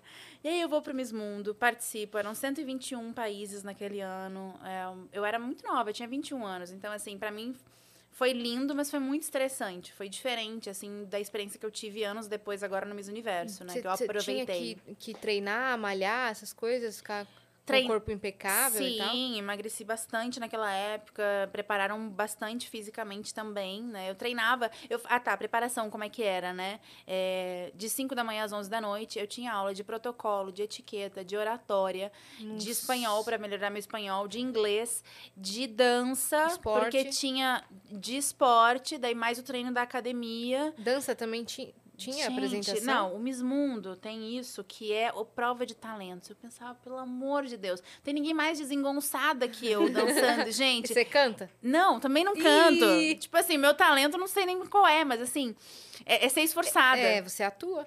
eu atuo, é verdade. Hum. Mas na época eu não, não- ainda não atuava, então na Entendi. época era, eu não sabia qual era o meu talento. Fui pro Miss Mundo dançar, juro, eu lembro da- depois da minha performance, porque ela foi tão caótica, porque ainda era uma coisa assim, eles criaram uma história de uma uma uma menina sem teto, tudo por dança contemporânea, tá? Uma Uhum. menina sem teto que descobre seu sonho e não sei o que, e se transforma, tudo na dança contemporânea. Juro, deve ter sido tão caótico o número que o jeito que os jurados me olharam no final foi com pena. Uhum. Foi com muita compaixão, do tipo, tadinha, ela tá tentando, entendeu? Porque O pessoal feio. interpretando. Que, que isso, E aí né? vem. É. Não, e daí não basta, porque assim, não é você e o jurado, é você, o jurado e as outras 120 meninas te olhando. E aí você termina a sua apresentação e você é humilhada por uma asiática que canta lírico e não sei o quê, e depois uma russa que faz um balé de Bolshoi, não sei o quê. Então, assim, você. é, ali foi humilhante pra mim, foi humilhante. Mas eu digo, o que a gente não faz por um sonho, né? Tudo bem. O que importa é eles verem a boa vontade que eu tô aqui. Sim. E no Miss Mundo eu defendi, então, a causa da hanseníase, né? E foi muito legal, porque eu tinha isso, é, eu fui muito focada em ganhar o prêmio de beleza com propósito, que o Brasil nunca tinha ganhado na competição. E a gente ganhou naquele ano, né? De 64 anos de, de concurso, a brasileira nunca tinha ganhado o prêmio. E a gente ganhou, a gente pôde ajudar a causa. E isso, pra mim, assim, foi foi cumprir o meu objetivo, sabe? Porque naquela época eu digo, até talvez eu me arrependa disso hoje, mas eu não tinha como fazer. Eu sei que eu fiz o melhor que eu podia naquela época, assim, mas eu nunca foquei em ganhar o concurso. Talvez porque eu achasse que eu não tinha chance. Eu foquei em ganhar o prêmio de beleza com propósito. E eu ganhei. Então, assim, será que se eu tivesse focado em ganhar o concurso eu poderia ter ganho? Não sei. Né? A gente não sabe o que poderia ter acontecido. E esse assim. você foi vice? Não. Eu Você fui foi vice só no 2021. 2021. Ah, tá. No Miss Universo. E nesse eu fiquei em sexto lugar e ganhei o prêmio de beleza com De propósito. Que era pra você bastava. Que pra mim era o meu objetivo. É. Assim, eu não sei explicar por que, que eu escolhi isso, mas foi assim Pô, que eu fui. 120 meninas, Poxa, sabe? Foi incrível. E, ficar e- em sexto tá ótimo. Não, e mais do que isso, assim, é, foi diferente. é, eu vi que eu aprendi muito do primeiro concurso pro segundo. Tipo, eu era focada, mas eu também fiz questão de fazer amizade com as meninas. Então, você sair do concurso depois e saber que você pode visitar qualquer país do mundo, ligar para elas, até hoje, a gente se fala, e visitar elas e receber elas, isso é muito legal, sabe? Você tem casa em todos os países. Você tem casa em todos os países, e isso é uma coisa do Miss que as pessoas não pensam. Elas, ah, é só um monte de mulher ali, objetificada, focando na beleza, quando É. na verdade não é isso. E muita entendeu? gente pensa, ai, nossa, que talento ela tem? É ser bonita? Nossa, né? Exatamente. Ficam achando que, que você não sabe nada, que você vai, vai preparada. Então, tudo que você fala ali, você foi é, decorada e Foi tal. decorado. E tem muito preconceito realmente com isso. Quando, na verdade, assim, mas acho que é uma falha dos próprios concursos, porque os concursos não mostram os bastidores, as provas preliminares, tudo que a gente Preparação. passa. Não mostram. Então o público vê o quê? No final, um desfile com um monte de mulher bem maquiada, com vestido de gala bonito, e ai. Ali escolhem a melhor. Tinha que ter um reality de Miss, hein? Total, gente. Caraca, tá véi. faltando, tá faltando muito porque é incrível. E o mais hum, falando do Miss Mundo, assim, ver o impacto que cada uma daquelas mulheres fazem nos seus países, sabe, com os projetos sociais, com as ações que elas estão envolvidas, é muito incrível. Uhum. E querendo ou não, pensam, ah, é besteira não. Tem toda uma uma geração, né, que se espelha nessas meninas, assim. Sim. É, tem muitos países que valorizam demais a Miss, assim. Então, elas estão sendo um exemplo positivo. Quantas vezes a gente está dando audiência para alguém que está fazendo um escândalo, para alguém que está nutrindo uma coisa que não é tão positiva assim para nossa sociedade, né? Então, o Miss ele tem um papel social muito legal que não é explorado midiaticamente. Então, assim, ele é muito mal entendido. É, aqui, aqui sim. Completamente, completamente. E eu, eu era essa pessoa que pensava, que besteira, eu não, não tenho tempo pra ficar cultivando minha, meu, minha bunda, sabe? Assim, não tem esse Não vou tempo. ficar desfilando de biquíni, né? Não, assim. eu, é, eu tinha essa cabeça até entender o impacto que eu poderia ter, Sim. né? E, e- então, e isso pra mim é muito gratificante ver isso hoje, assim. Mas eu, falta, Você falta acha que informação. os padrões foram mudando é, do concurso, assim, ao longo dos anos? Eu acho que foi. Eu acho que, é, a- como eu disse, assim, se mostrassem mais os bastidores, ficaria mais claro, sabe? Mas a gente vê é, meninas de diferentes estilos ganhando a cada ano, né? No ano que eu participei agora, em 2021, de novo, a Miss Universo de 2020, ela era uma negra baixinha, baixinha assim, para os padrões que a gente está acostumado, ela não tinha 1,70, eu acho, tipo assim, normalmente as pessoas pensam mulheres super altas, ela não era, e sem cabelo, cabelo raspado, então assim, nada, nada não é o biotipo esperado, né? E muitas vezes a gente vê meninas perfeitas dentro dos padrões que a gente imagina que não avançam tanto na competição, porque a competição não é mais sobre uma beleza específica, senão que uma beleza integral e principalmente do que você entrega como pessoa, como conteúdo, nas suas respostas, nos seus discursos. Uhum. É, eu lembro que no Miss Mundo, eu eu defendi o meu projeto social em Oxford. Pegaram os melhores alunos de Oxford e me- nos botaram lá, tipo assim. E o papel deles era criticar a gente. Tipo, ai, por que, que você tem que ser bonita pra fazer um projeto social? Eu digo, por que, que eu não posso fazer um projeto social e ser bonita? Você precisa ser feio pra ser inteligente e tá aqui em Oxford, ou sabe? E, e, assim, é muito preconceito realmente enraizado, mas a verdade é que isso de falarem que, ai, objetifica a mulher ou é, ah, elas são reféns de um padrão de beleza. Desculpa, tá todo mundo ali competindo numa competição porque quer, ninguém tá obrigada, sabe? Eu, como Sim. mulher, tenho o direito de fazer o que eu quiser, inclusive participar de um concurso de beleza. Sim. Entende? Uhum. Que Se vai eu- muito além de se uma eu quisesse beleza. ser só bonita, né? Tipo, É, não, e se eu quiser ser só bonita, também tá no meu direito, entendeu? Ah, O concurso é mais do que isso, mas eu acho que eh, quando vem com esse julgamento, principalmente o pessoal, as feministas e tudo, que criticar, eu tipo, desculpa. Pra mim, a bandeira do feminismo é que a mulher possa assumir qualquer posição que ela queira. Inclusive. Inclusive essa. Sim. É que às vezes acontece muito de. é, na intenção de poder estar em qualquer lugar, que é uma briga justa e digna e, e necessária, Uhum. é, perde outras que já conquistou. Aham. Você não precisa abrir mão de estar nesse lugar para Por exemplo, você estava fazendo engenharia, né? Aham. é. Exatamente. Então, assim, exatamente. é, Um curso que tem poucas mulheres. se for pois parar é. pra Então, assim, por que, que você não pode É. também ser a mulher bonita e ser a, a embaixadora do- de uma causa tão bacana e também, sabe? Então, eu penso muito nisso. Eu, eu lembro que quando é, teve um, tem um- com aquela a, a verão lá, vai verão, vem verão. Como é que é o nome dela, gente? Meu Deus. Aline Riscado. Nossa, veio o nome aqui do- do- de trás. É que a Dani que galera, é, que a galera começou a implicar, do, tipo, no comercial, porque eu falei assim, gente, mas entende? Ela ela se preparou pra ser aquela mulher. Quanto tempo ela se dedica na academia, se preparando e faz, não sei o quê. É que eu acho que, as que- pessoas é, mais criticam a raiz disso, de onde veio essa sua vontade, entendeu? Uhum. E não, e não na verdade que você está objetificando o corpo. Ela- as pessoas mais criticam assim: por que que você está lá e está seguindo esse padrão? Você pode pensar que você quis, mas isso foi implementado na sua cabeça, entendeu? É, mas então Desde por que, que eu estou lá? Vamos dar um exemplo aqui. Fui pro Miss Mundo. Ah, que besteira ir pro Miss Mundo, não sei o que, não, não, não. Ok, sou Miss Mundo Brasil.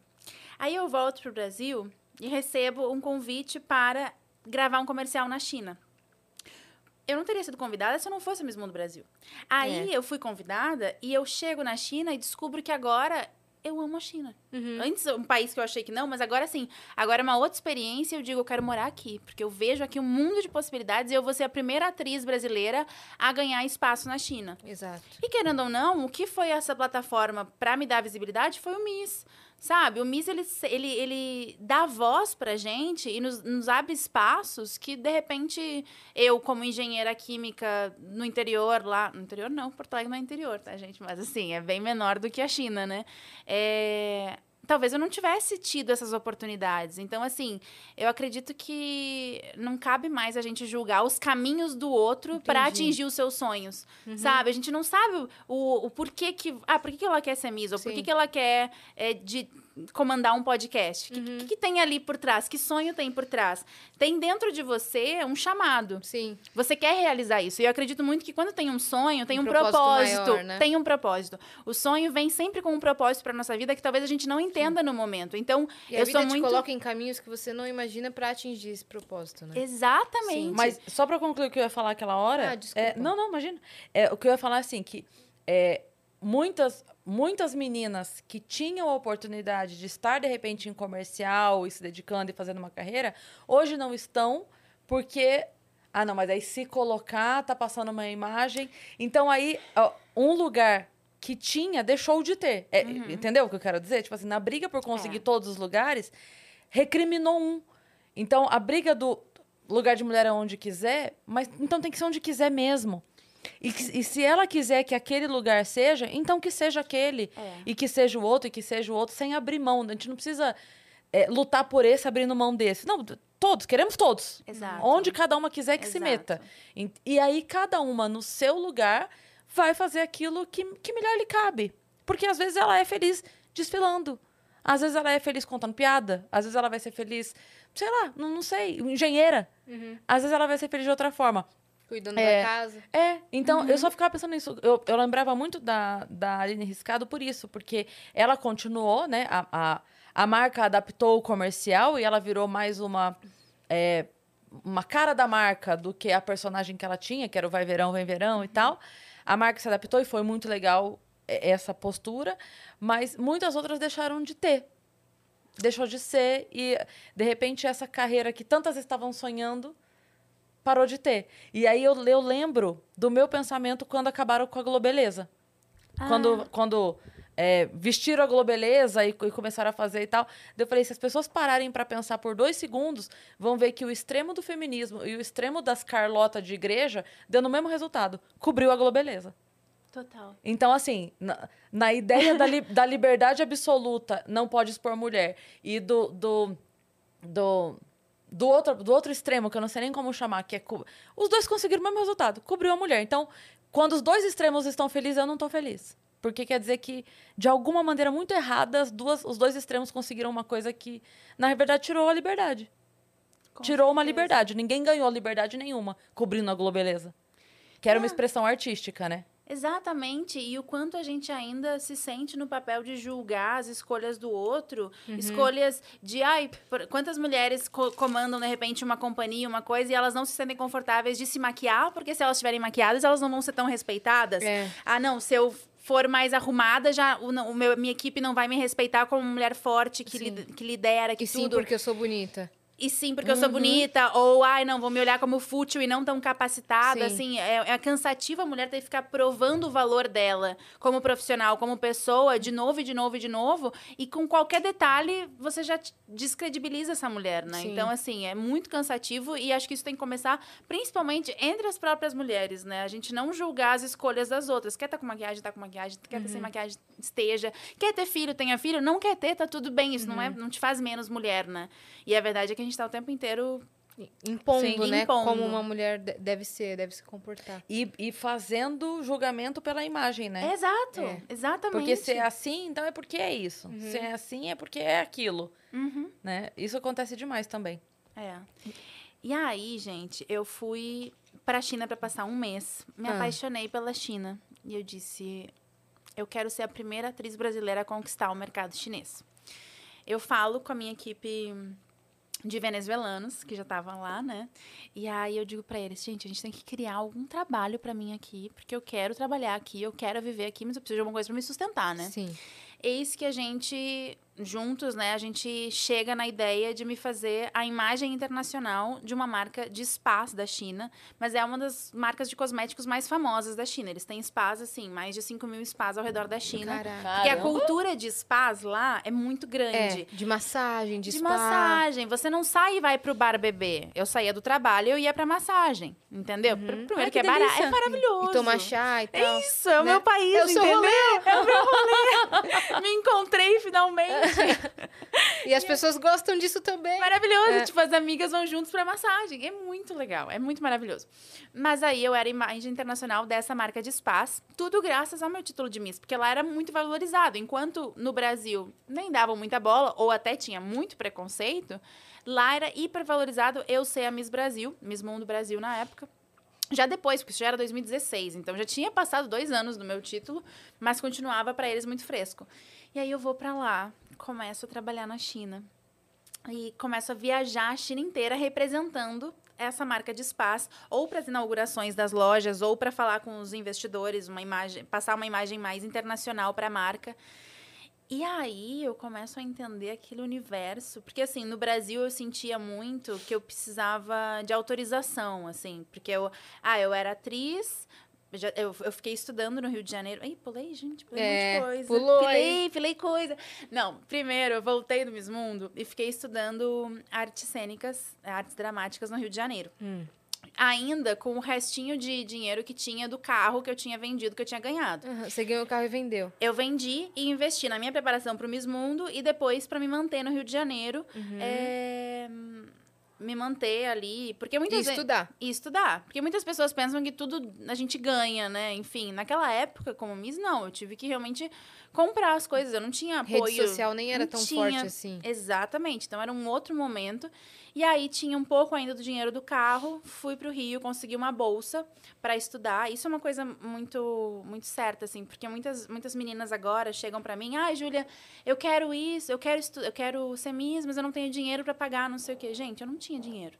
Eu não tinha dinheiro, mas eu tinha um sonho e eu falei do meu sonho para as pessoas, sabe? Não tenha medo de falar do seu sonho para as pessoas, porque cara, o que eu tenho para oferecer de repente serve para você. A gente pode fazer uma troca. Eu sou muito fã, né? Não só dessa parte agora que a gente tem midiática de parceria, permuta, não sei o quê, mas eu acho assim, a, ser humanos ajudando os ser humanos. Na minha jornada, eu tive apoio para estudar inglês, eu tive apoio para fazer esse curso de atuação, eu tive apoio para fazer faculdade. Assim, tudo isso eu não tinha como pagar, mas eu tinha alguma coisa para dar em troca. Ou eu fazia um projeto alternativo na escola, ou eu divulgava de alguma forma, mas assim, acho que a gente pode ser mais generoso no dia a dia e não ter medo de conversar sobre isso, sabe? Porque Às vezes a pessoa não pode te dar 100%, mas ela pode te É. ajudar. Pode te Né? ajudar. Pode tirar, pode tirar o lucro e deixar só o custo, Sim. de repente. Total, né? total. E o quanto é bonito isso, é você poder ajudar alguém que tem um sonho, Uhum. sabe? Então eu digo assim, não tenha medo de falar do seu sonho. Eu fui muito ajudada no meu caminho, não com dinheiro, mas com oportunidades de Sem estudar. pedir dinheiro, mas pedindo Nunca pedi dinheiro, mas exatamente, oportunidades de estudar, principalmente, porque eu acredito que,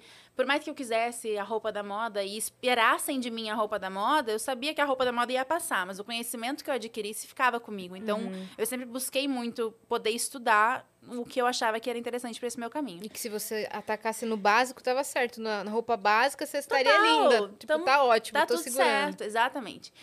E, e que principalmente você chega com uma roupa linda, legal, as pessoas vão se impressionar, mas assim, depois dos cinco minutos, o que, que vai segurar ali? Vai ser o teu conteúdo, o que você entrega como pessoa, né? Então eu focava muito nisso. Aí, morando no Rio de Janeiro, meu dinheiro foi acabando, meu dinheiro foi acabando, e o que, que eu vou fazer? Eu não quero voltar para casa, pra, não, não quero, não vou mais estudar engenharia, já decidi que não é. Eu tinha muito isso na minha cabeça, assim. Eu entendi que eu não tinha, eu não ia salvar o mundo como engenheira. Ainda não sei como eu vou salvar o mundo, mas eu sabia que não era esse o meu dom. Não era o seu caminho. Não era meu caminho, meu coração apontava para outros lugares. Aí eu conheci uma pessoa que era um professor de yoga, e eu disse para ele: "Me ensina que eu vou começar a dar aula de yoga". Ele fez comigo um curso express, porque ele precisava justamente de alguém que ele confiasse para ficar na escola dele de tarde dando aula para os iniciantes. E eu, então, fiz um curso de yoga, comecei a dar curso de yoga no Rio de Janeiro para me manter. Eu alugava um quarto na casa de uma de uma senhora e me mantinha lá e ia estudando, ia estudando, ia estudando, até que me chamaram para passar esse mês na China, gravar esse comercial. E eu digo, não, eu vou é morar aqui. Porque assim, você sair de Porto Alegre e você chegar na China é algo muito impressionante. É algo é, você se sente dentro de um filme porque é muito chocante a cultura, a magnitude de tudo lá é tudo mega, gigante. É, é- você se sente uma formiguinha, assim, sabe? Sim. E o desafio de eu vou ganhar esse mercado. Tipo assim, não tem ninguém fazendo isso aqui, então é o que eu quero fazer. Me disseram que era impossível, porque eu não falava mandarim, não falava nada de mandarim. E aí renderam todos os perrengues do mundo, porque você se muda pra lá e você não pensa que eles lá falam inglês, né? Eles entendem, né? Mas eles respondem em mandarim. Não, não entendem. Caraca. Não entendem. É, agora, porque a China ela tem um processo histórico de abrir e fechar fronteiras, abrir e fechar o acesso a conhecimento do, do Ocidente, né? Então, a maior parte da população não fala. Quem está aprendendo a falar inglês agora é essa, esses jovens até 20 anos, assim, eles estão mais. Mas no dia a dia, você não encontra ninguém que fala inglês. Você vai para um hotel, não fala inglês, no aeroporto, não fala inglês. Gente, é mímica. Mímica vira sua nova língua. E eu cheguei lá. Você é e... campeã de imaginação da galera. Ah, É. eu sou. eu amo imaginação. E de fato me salvou muito, porque eu queria aprender da cultura deles e era tudo com mímica que eles me explicavam. E é uma cultura milenar, mas ao mesmo tempo muito empírica. Então, assim, ah, você faz isso, mas você não sabe por quê. Você nunca se perguntou por que, que você faz isso, né? Por que, que você come isso com isso? Coisas assim. E aí eu ia aprendendo com eles no dia a dia e aplicando e vendo que gostava. Por exemplo, cheguei lá, uma das coisas mais estranhas para mim é que toda vez chegavam, é, chegava numa loja e me traziam um copinho de água quente. E daí eu Hum. bebia água quente. Daí eu chegava, não sei, uma reunião, me trazia um copinho de água quente. E daí eu bebia água quente. Eu ia na Só academia. Não, eu chegava no bebedor da academia. No bebedor da academia saía água quente. Deu, gente, tem uma coisa muito errada. Daí eu passei mal um dia, dor de cabeça, daí eles, ah, não, bebe água quente. Bebi água quente. Daí outro dia eu tava mal, dor de estômago, não sei o quê. Não, bebe água quente. Gente, o que que tá acontecendo? Eles realmente acreditam que a água quente Cura tudo. cura tudo. Tem, não, tem um ditado, assim, que eles têm, não sei o que, não sei o que, não, não, não importa o que aconteça, brigou com o namorado, dor de cotovelo, tá sem dinheiro, bebe água quente. E eu vou dizer que é bem real. Funciona, gente. Eu comecei a beber água quente. Não, Mentira. Gente, não, não fiquei rica bebendo água quente, não. Mas assim, eu descobri que muitas vezes é, essa, esse, essa diferença de temperatura, essa instabilidade de energia do nosso organismo é que trazem esses maus- mal-estares. Dor de cabeça, dor de estômago, enjoo, é, tudo. Assim, ansiedade, tudo.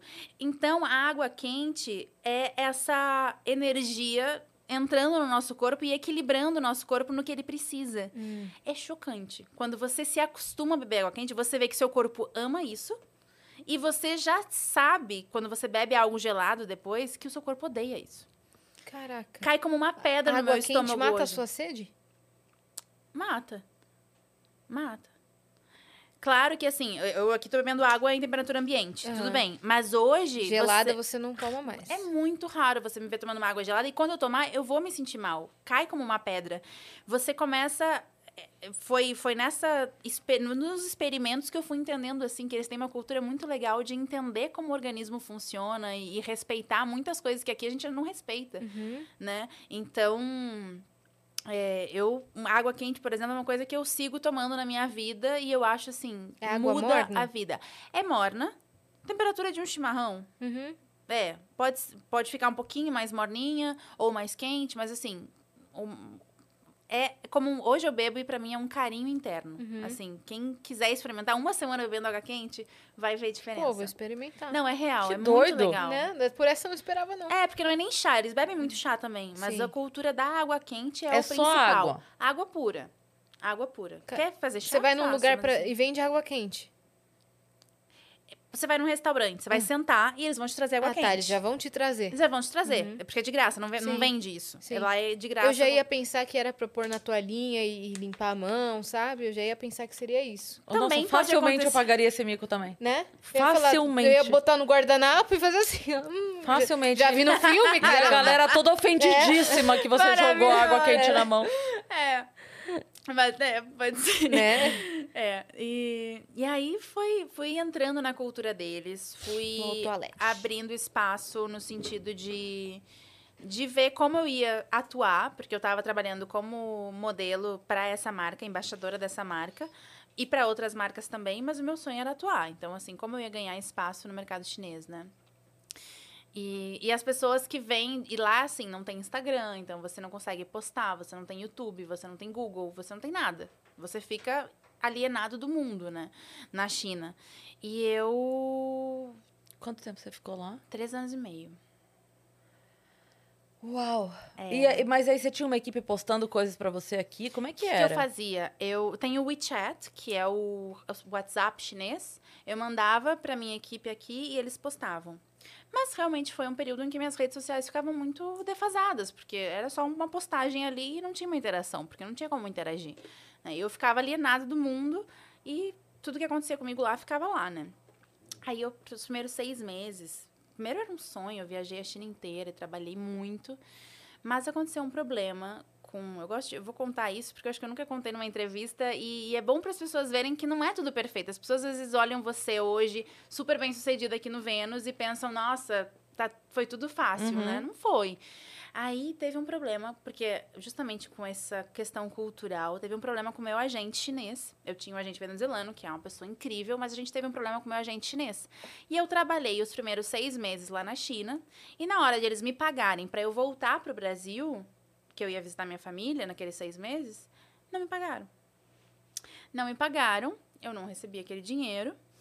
E o agente chinês entregou, queria que eu entregasse meu apartamento três dias antes do- da data do meu voo. E eu, tipo, onde é que eu vou ficar? Ele, não, não sei. E eu não tinha um real, porque o meu cartão... Porque ele não pagou. Ele não pagou, o cartão do Brasil não funcionava. Eu era nova na China, não tinha cartão na China ainda. E aí que eu tinha duas latas de atum.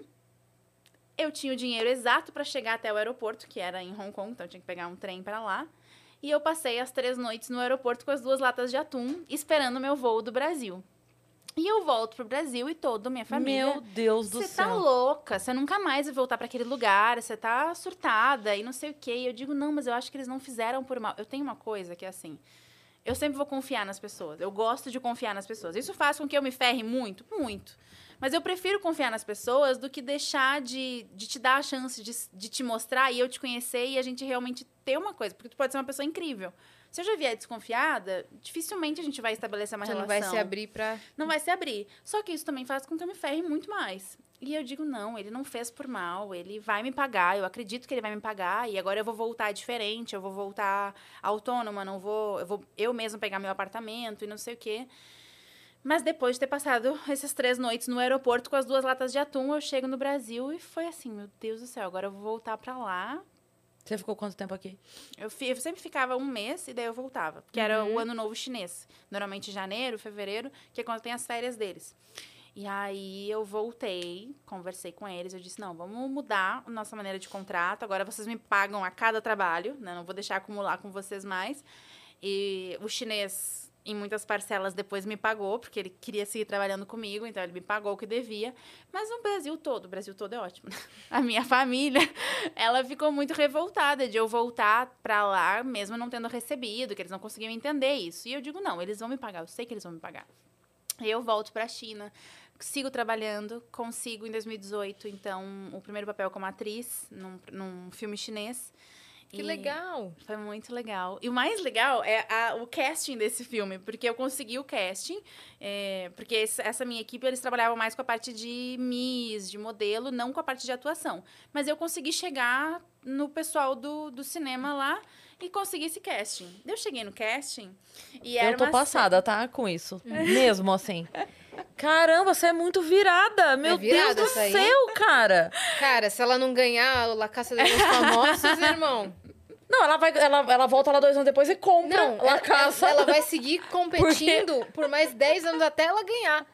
Isso é É certeza. tipo isso, é tipo isso. Meu Deus do céu. Não, mas tem mais, tem mais. A China é que é isso, assim. ninguém- eu quero contar hoje porque ninguém sabe o que eu passei na China. As pessoas só acham que foi não, não é, perfeito lá. não é só assim, cheguei, eu queria fazer cinema, cheguei na galera pra fazer cinema. Cheguei na galera pra fazer ci- cinema na China sem falar mandarim. Quer dizer, é, é- só tá fui. bom, é isso.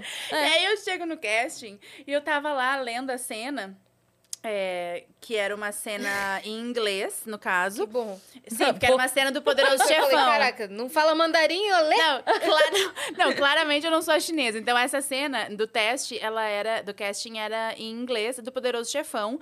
Uma cena em que ela tá bêbada e ela fala das unhas dela e tal, não sei o quê. E aí tá saindo um russo. É, tem muito russo lá. E ele diz: Você é atriz? E daí eu digo: Sou. E ele, tá, esquece tudo que você já fez, tudo que você sabe. Aqui é over.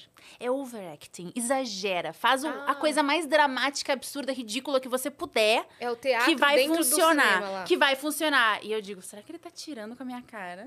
Será que ele, ele quer que eu não pegue o papel? Ou ele tá me dando uma dica real? Eu digo, ah, eu já tô aqui. Vou ouvir ele, né? Ele parece entender disso.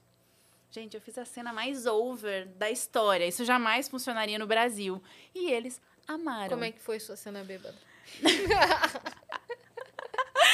Over, como é que você se jogou no chão? O que, que foi? Não, completamente exagerada, assim. ó, Porque aqui, é, eu acho que assim, a gente fa... é difícil você ver um bêbado exagerado. Lá, aqui você vê o bêbado tentando não parecer bêbado, né? Você O, ma- o mais real possível, o né? mais real possível. Lá era um exagero só.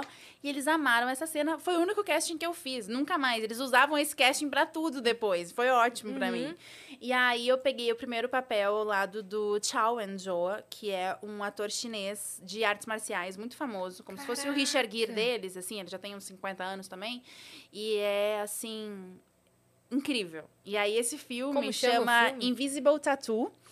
E foi um filme que, assim, foi uma super produção. Ele passa em 1930, então era tudo de época, era lindo. E eu, no filme, eu era uma artista de circo que chegava na cidade e buscava o melhor tatuador pra me fazer uma tatuagem, porque naquela época eu, eu tatuava cada lugar que eu chegava. E aí eu me apaixono por ele, e ele é esse é, mafioso da- das artes marciais etc. E a gente vive essa história de amor. Ele tem uma filhinha que me odeia, que recém perdeu a mãe, enfim. E daí nesse filme eu falo metade mandarim, que eu aprendia, eles vinham no meu quarto de noite e a gente ficava treinando lá as falas, né? E metade inglês. Não, metade espanhol. Que eu era uma, uma atriz de circo venezuelana, então Ah, eu falo tá. metade espanhol, metade inglês. E foi uma super experiência. Que o loucura, filme. cara. Só que a China tem uma política de censura muito grande.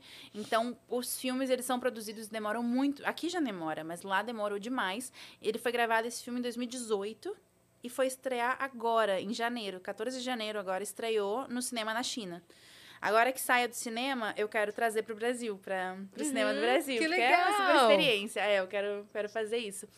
E depois eu consegui um outro papel também muito legal. Eu já tô pensando aqui, ó, que a galera da China também tem que votar no programa lá, É. entendeu? Pelo amor Porque de daí Deus! você tem dois públicos gigantes. Nossa Tem que fazer esse Senhora. link chegar tem na que China Não, alguma vou fazer, forma. vou fazer. A Miss China Não, na é real minha você amiga. tem 120 países a seu favor. É verdade, eu só tenho que falar com as meninas todas pra elas estarem ao meu Entendeu? lado. Pra É. elas fazerem campanha. É isso. Com certeza. Não, isso é muito Acho legal que talvez a mesmo. Venezuela não fique do seu lado, porque tem gente lá. É, é, é. os latinos talvez É, sejam os mais latinos, difíceis, é. mas... o- Não, mas, cara, se- se- realmente, assim, é, é muita gente na China. É. Se mais ninguém dentro do reality tiver um apelo grande na China, É. Não, ninguém tem. Então. Agora, a minha única dúvida é, é se chega lá o link. Porque lá é tudo bloqueado, Sim. entendeu? Ah, se o tá. link funcionar lá, eu sei que eu consigo muito. Mas eu não sei se funciona, Uhum. porque é tudo bloqueado. Então... Mas aí eu gravei com o Shantan, que é o maior comediante chinês. Gente, é muito engraçado, né? Como tem coisas que não precisa de palavras. Tu Uhum. olha pra ele e você ri. Eu ria sem parar com ele e ele não precisava falar. Era muito engraçado. E esse filme é Daylight, o nome, vai ser no segundo semestre. E também foi uma, uma super experiência pra mim. Daí já era mandarim e inglês. Daí Eu já falava um pouco melhor o mandarim. Uhum. Aprendi um mandarinzinho ali pra, pra dar conta. Aprendi aqui, ó. Não, uma mandarim Eu tô ignorando sobrevivência. ela aqui, eu tô ignorando. Mandarim eu peguei um sobrevivência. mandarim. Ah, aprendi Ah, um mandarinzinho aqui, ó, só pra... É, e como eu precisava atuar no Minha filme... dica aí, da a maionese já morreu aqui já. É, Já não... pô. À noite eles iam lá, a gente ficava falando mandarinzinho. É. Não, gente, e era, mas era assim, era viver na China é perrengue atrás de perrengue. Você nunca tá tranquilo. Você não vai no supermercado. Quantas vezes eu comprava um negócio e não era? Comprava detergente e era amaciante, comprava nada assim. São você não- brincalhões esses chineses. São muito brincalhões, são, são traquinas eles. São traquinas. São traquinas. Baderneiros. E aí eu lembro que numa dessas gravações eu tava na ilha de Sanya, que é uma ilha tropical, linda e tal, não sei o quê. E os chineses, eles eram, eles têm muito medo assim de chegar numa mulher latina. Tipo, por quê? Primeiro que o perfil da mulher que o chinês gosta é uma mulher muito mais infantil, meiga, doce. Uhum. É uma outra história. Então assim, não é o, eu não sou Não é perfil mulherão. não é o perfil mulherão. Tanto que eu digo, em cada língua a gente assume uma personalidade. Eu falando o meu pobre mandarim, eu pareço uma criança. Mas é assim que eles gostam, entendeu? Sim. Tipo assim, assim que eles. eles Que as pessoas se comunicam. se comunicam e, assim cativa eles, esse jeitinho meigo. Tá, e os chineses, assim, então, morando três anos na China, nunca um chinês chegou em mim, tipo, ai, vamos sair. Isso nunca aconteceu. Eles não tinham coragem. Tinha, eu sei que às vezes eles falavam, me achavam bonita, de repente, ou coisa assim, mas eles não chegam em você. Mas eu tava nesse hotel, em Saniá, é, e eu desci antes da equipe, a gente ia sair pra jantar, eu desci antes da equipe, fiquei lá no bar, assim, tinha um cara tocando piano e tal. E ele tocava tão bonito e tal, não sei o quê. E daí uma hora, tipo, eu quis, tipo, assim, só ser legal, né? Tipo, daí eu só fiz assim com o meu copo pra ele, assim, tipo, mas Tipo, tô adorando. Tô adorando, muito bom, maneiro. Aí ele termina a música, ele vem e senta do meu lado, pega ali o copo dele. E aí. e chin- gente, chinês, pra mim, assim, como eles, a maioria deles é mais baixinho que eu, não é uma coisa que. Eu não sou atraída muito por, por pessoas mais baixas que eu, normalmente. Mas é um complexo meu de ser muito grande. Eu sempre quero alguém maior. Uhum. Não é uma regra, mas é o que normalmente acontece. E aí, ele. "Ah, nha, nha, nha, nha, nha." E daí eu fazia assim, tim-tim. E daí, tipo, tim-tim, que nem a gente faz, tipo, brinde, né? brindar. Tim-tim. Daí eu batia no copo dele e ele vinha pra cima de mim pra me beijar. Tipo, ele começou a vir pra cima de mim. Eu digo, não, não, não, não, não, não, não. Eu botava assim, eu tim-tim. E daí ele vinha de novo, assim, gente, o que que tá acontecendo? Isso nunca aconteceu Brindou, na beijou, China. Que que é isso? Eu nunca fui, tipo, assediada na China. Isso nunca aconteceu. O chinês jamais faria isso. E eu tava assim, já não sabia mais o que fazer. E eu tentava sair, ele pegava minha mão e ele queria me beijar. E eu, gente, como assim? O que tá acontecendo? Eis que em Saniá, no dialeto de Sanear, porque o detalhe é que assim, a China é a China, Falam mandarim? Falam mandarim. Mas também tem os dialetos, não é só o sotaque. Cada cidadezinha tem a sua língua. E tintim, nessa região, era beijo. Putz! Então eu falava tintim e, E ele, ele vinha, vinha. pra me beijar e eu, o sofá quase foi com socorro! É. E ele vinha, vinha. Gente, foi hilário até chegar a equipe, Ele, tradutor. ué, ela tá falando, me beija. É. Aí eu vou, ela Aí eu não vou beijar, ela Tipo, tá não fazendo de difícil, É. né? Aí de novo, Tintim, tá bom? Ué, Gente, não vai me deixar, não? não tô entendendo. É, foi só perrengue. Que doideira Foi. isso. E agora, como é que tá o coração pra ir pro, pro reality? Na verdade, você já tá lá nesse momento que tá sendo exibido. Como é que você acha que você tá hoje? Ah, gente. Conta como que você tá agora, nesse exato Agora. momento, e como você acha que você vai estar lá na casa. Eu tô. Eu tô muito feliz com a experiência. Eu gosto dessa coisa de aventura, desafio. Tô confiante. E principalmente confiante de que eu não venho de qualquer lugar. Eu venho do Brasil e eu não vou estar sozinha, sabe? Então isso me dá uma força muito grande pra estar lá com, com países desconhecidos, com, né, com pessoas desconhecidas. Então eu tô, eu tô confiante, eu tô tranquila, eu quero dar o meu melhor, eu quero. Eu sei que, óbvio, que como pessoa eu posso cometer erros, isso claro que me assusta, mas assim, eu sei que a minha intenção é boa, sabe? Então eu tento deixar o meu coração o mais tranquilo possível nesse sentido. Uhum, Você sabe que você vai É. dar o seu melhor. Né? Exatamente. Pô, Julia, a gente adorou te conhecer. Ai, gente, Obrigada por ter vindo. Toda a sorte do mundo no reality La Casa de los Famosos. Tá? Acompanhem. É, Você sabe se é passa diariamente? Como é que é? Sim, tem, é, pay-per-view, pay-per-view. que é 24 horas, né? Hum. E tem ao vivo do programa mesmo, todos os dias, É no Telemundo, é isso? na Telemundo. Telemundo. E eu vou disponibilizar o link no meu Instagram, que é Julia W Gama. Então me sigam lá, que lá vocês vão ter acesso ao link para poder assistir e para poder votar quando eu estiver no paredão. Exatamente. Lembrando que vocês têm que votar em quem vocês querem sai, que saia. Então não votem em mim. Esco- A gente vai indicar em quem votar cada semana para que eu fique até a final. E daí na final, sim, votem em mim para ganhar. Aí Boa. sim. É isso. Boa. E comentem o emoji que vocês acham que, que tem que ser o emoji da Sim. Júlia, Isso. tá? Boa. Exatamente. É isso. Vamos torcer, vamos fazer campanha, tá? Pra gente conseguir chegar na final. É, minha Com torcida já é certeza. sua. né? Obrigada, gente. Tô muito feliz, meninas. Obrigada. Vai dar certo, Foi vai dar muito certo. legal, muito legal o papo, muito legal saber da sua trajetória.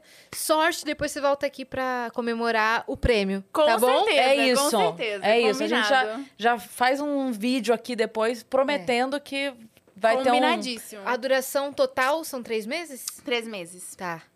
Caraca. Então, peraí, começa Bastante. 10, 9, 10 de maio. 10 é. de maio, É agosto junho, só. julho, agosto. É isso, cara. É isso. Bom, Setembro então- você volta aí. Tá É bom? isso. Combinadíssimo. Em setembro, pra gente comemorar, daí a gente vai ter, já vai ter batido um milhão de inscritos aqui, com toda certeza. É. Com toda Você certeza. vai na nossa festa. Talvez, se não bater antes, né?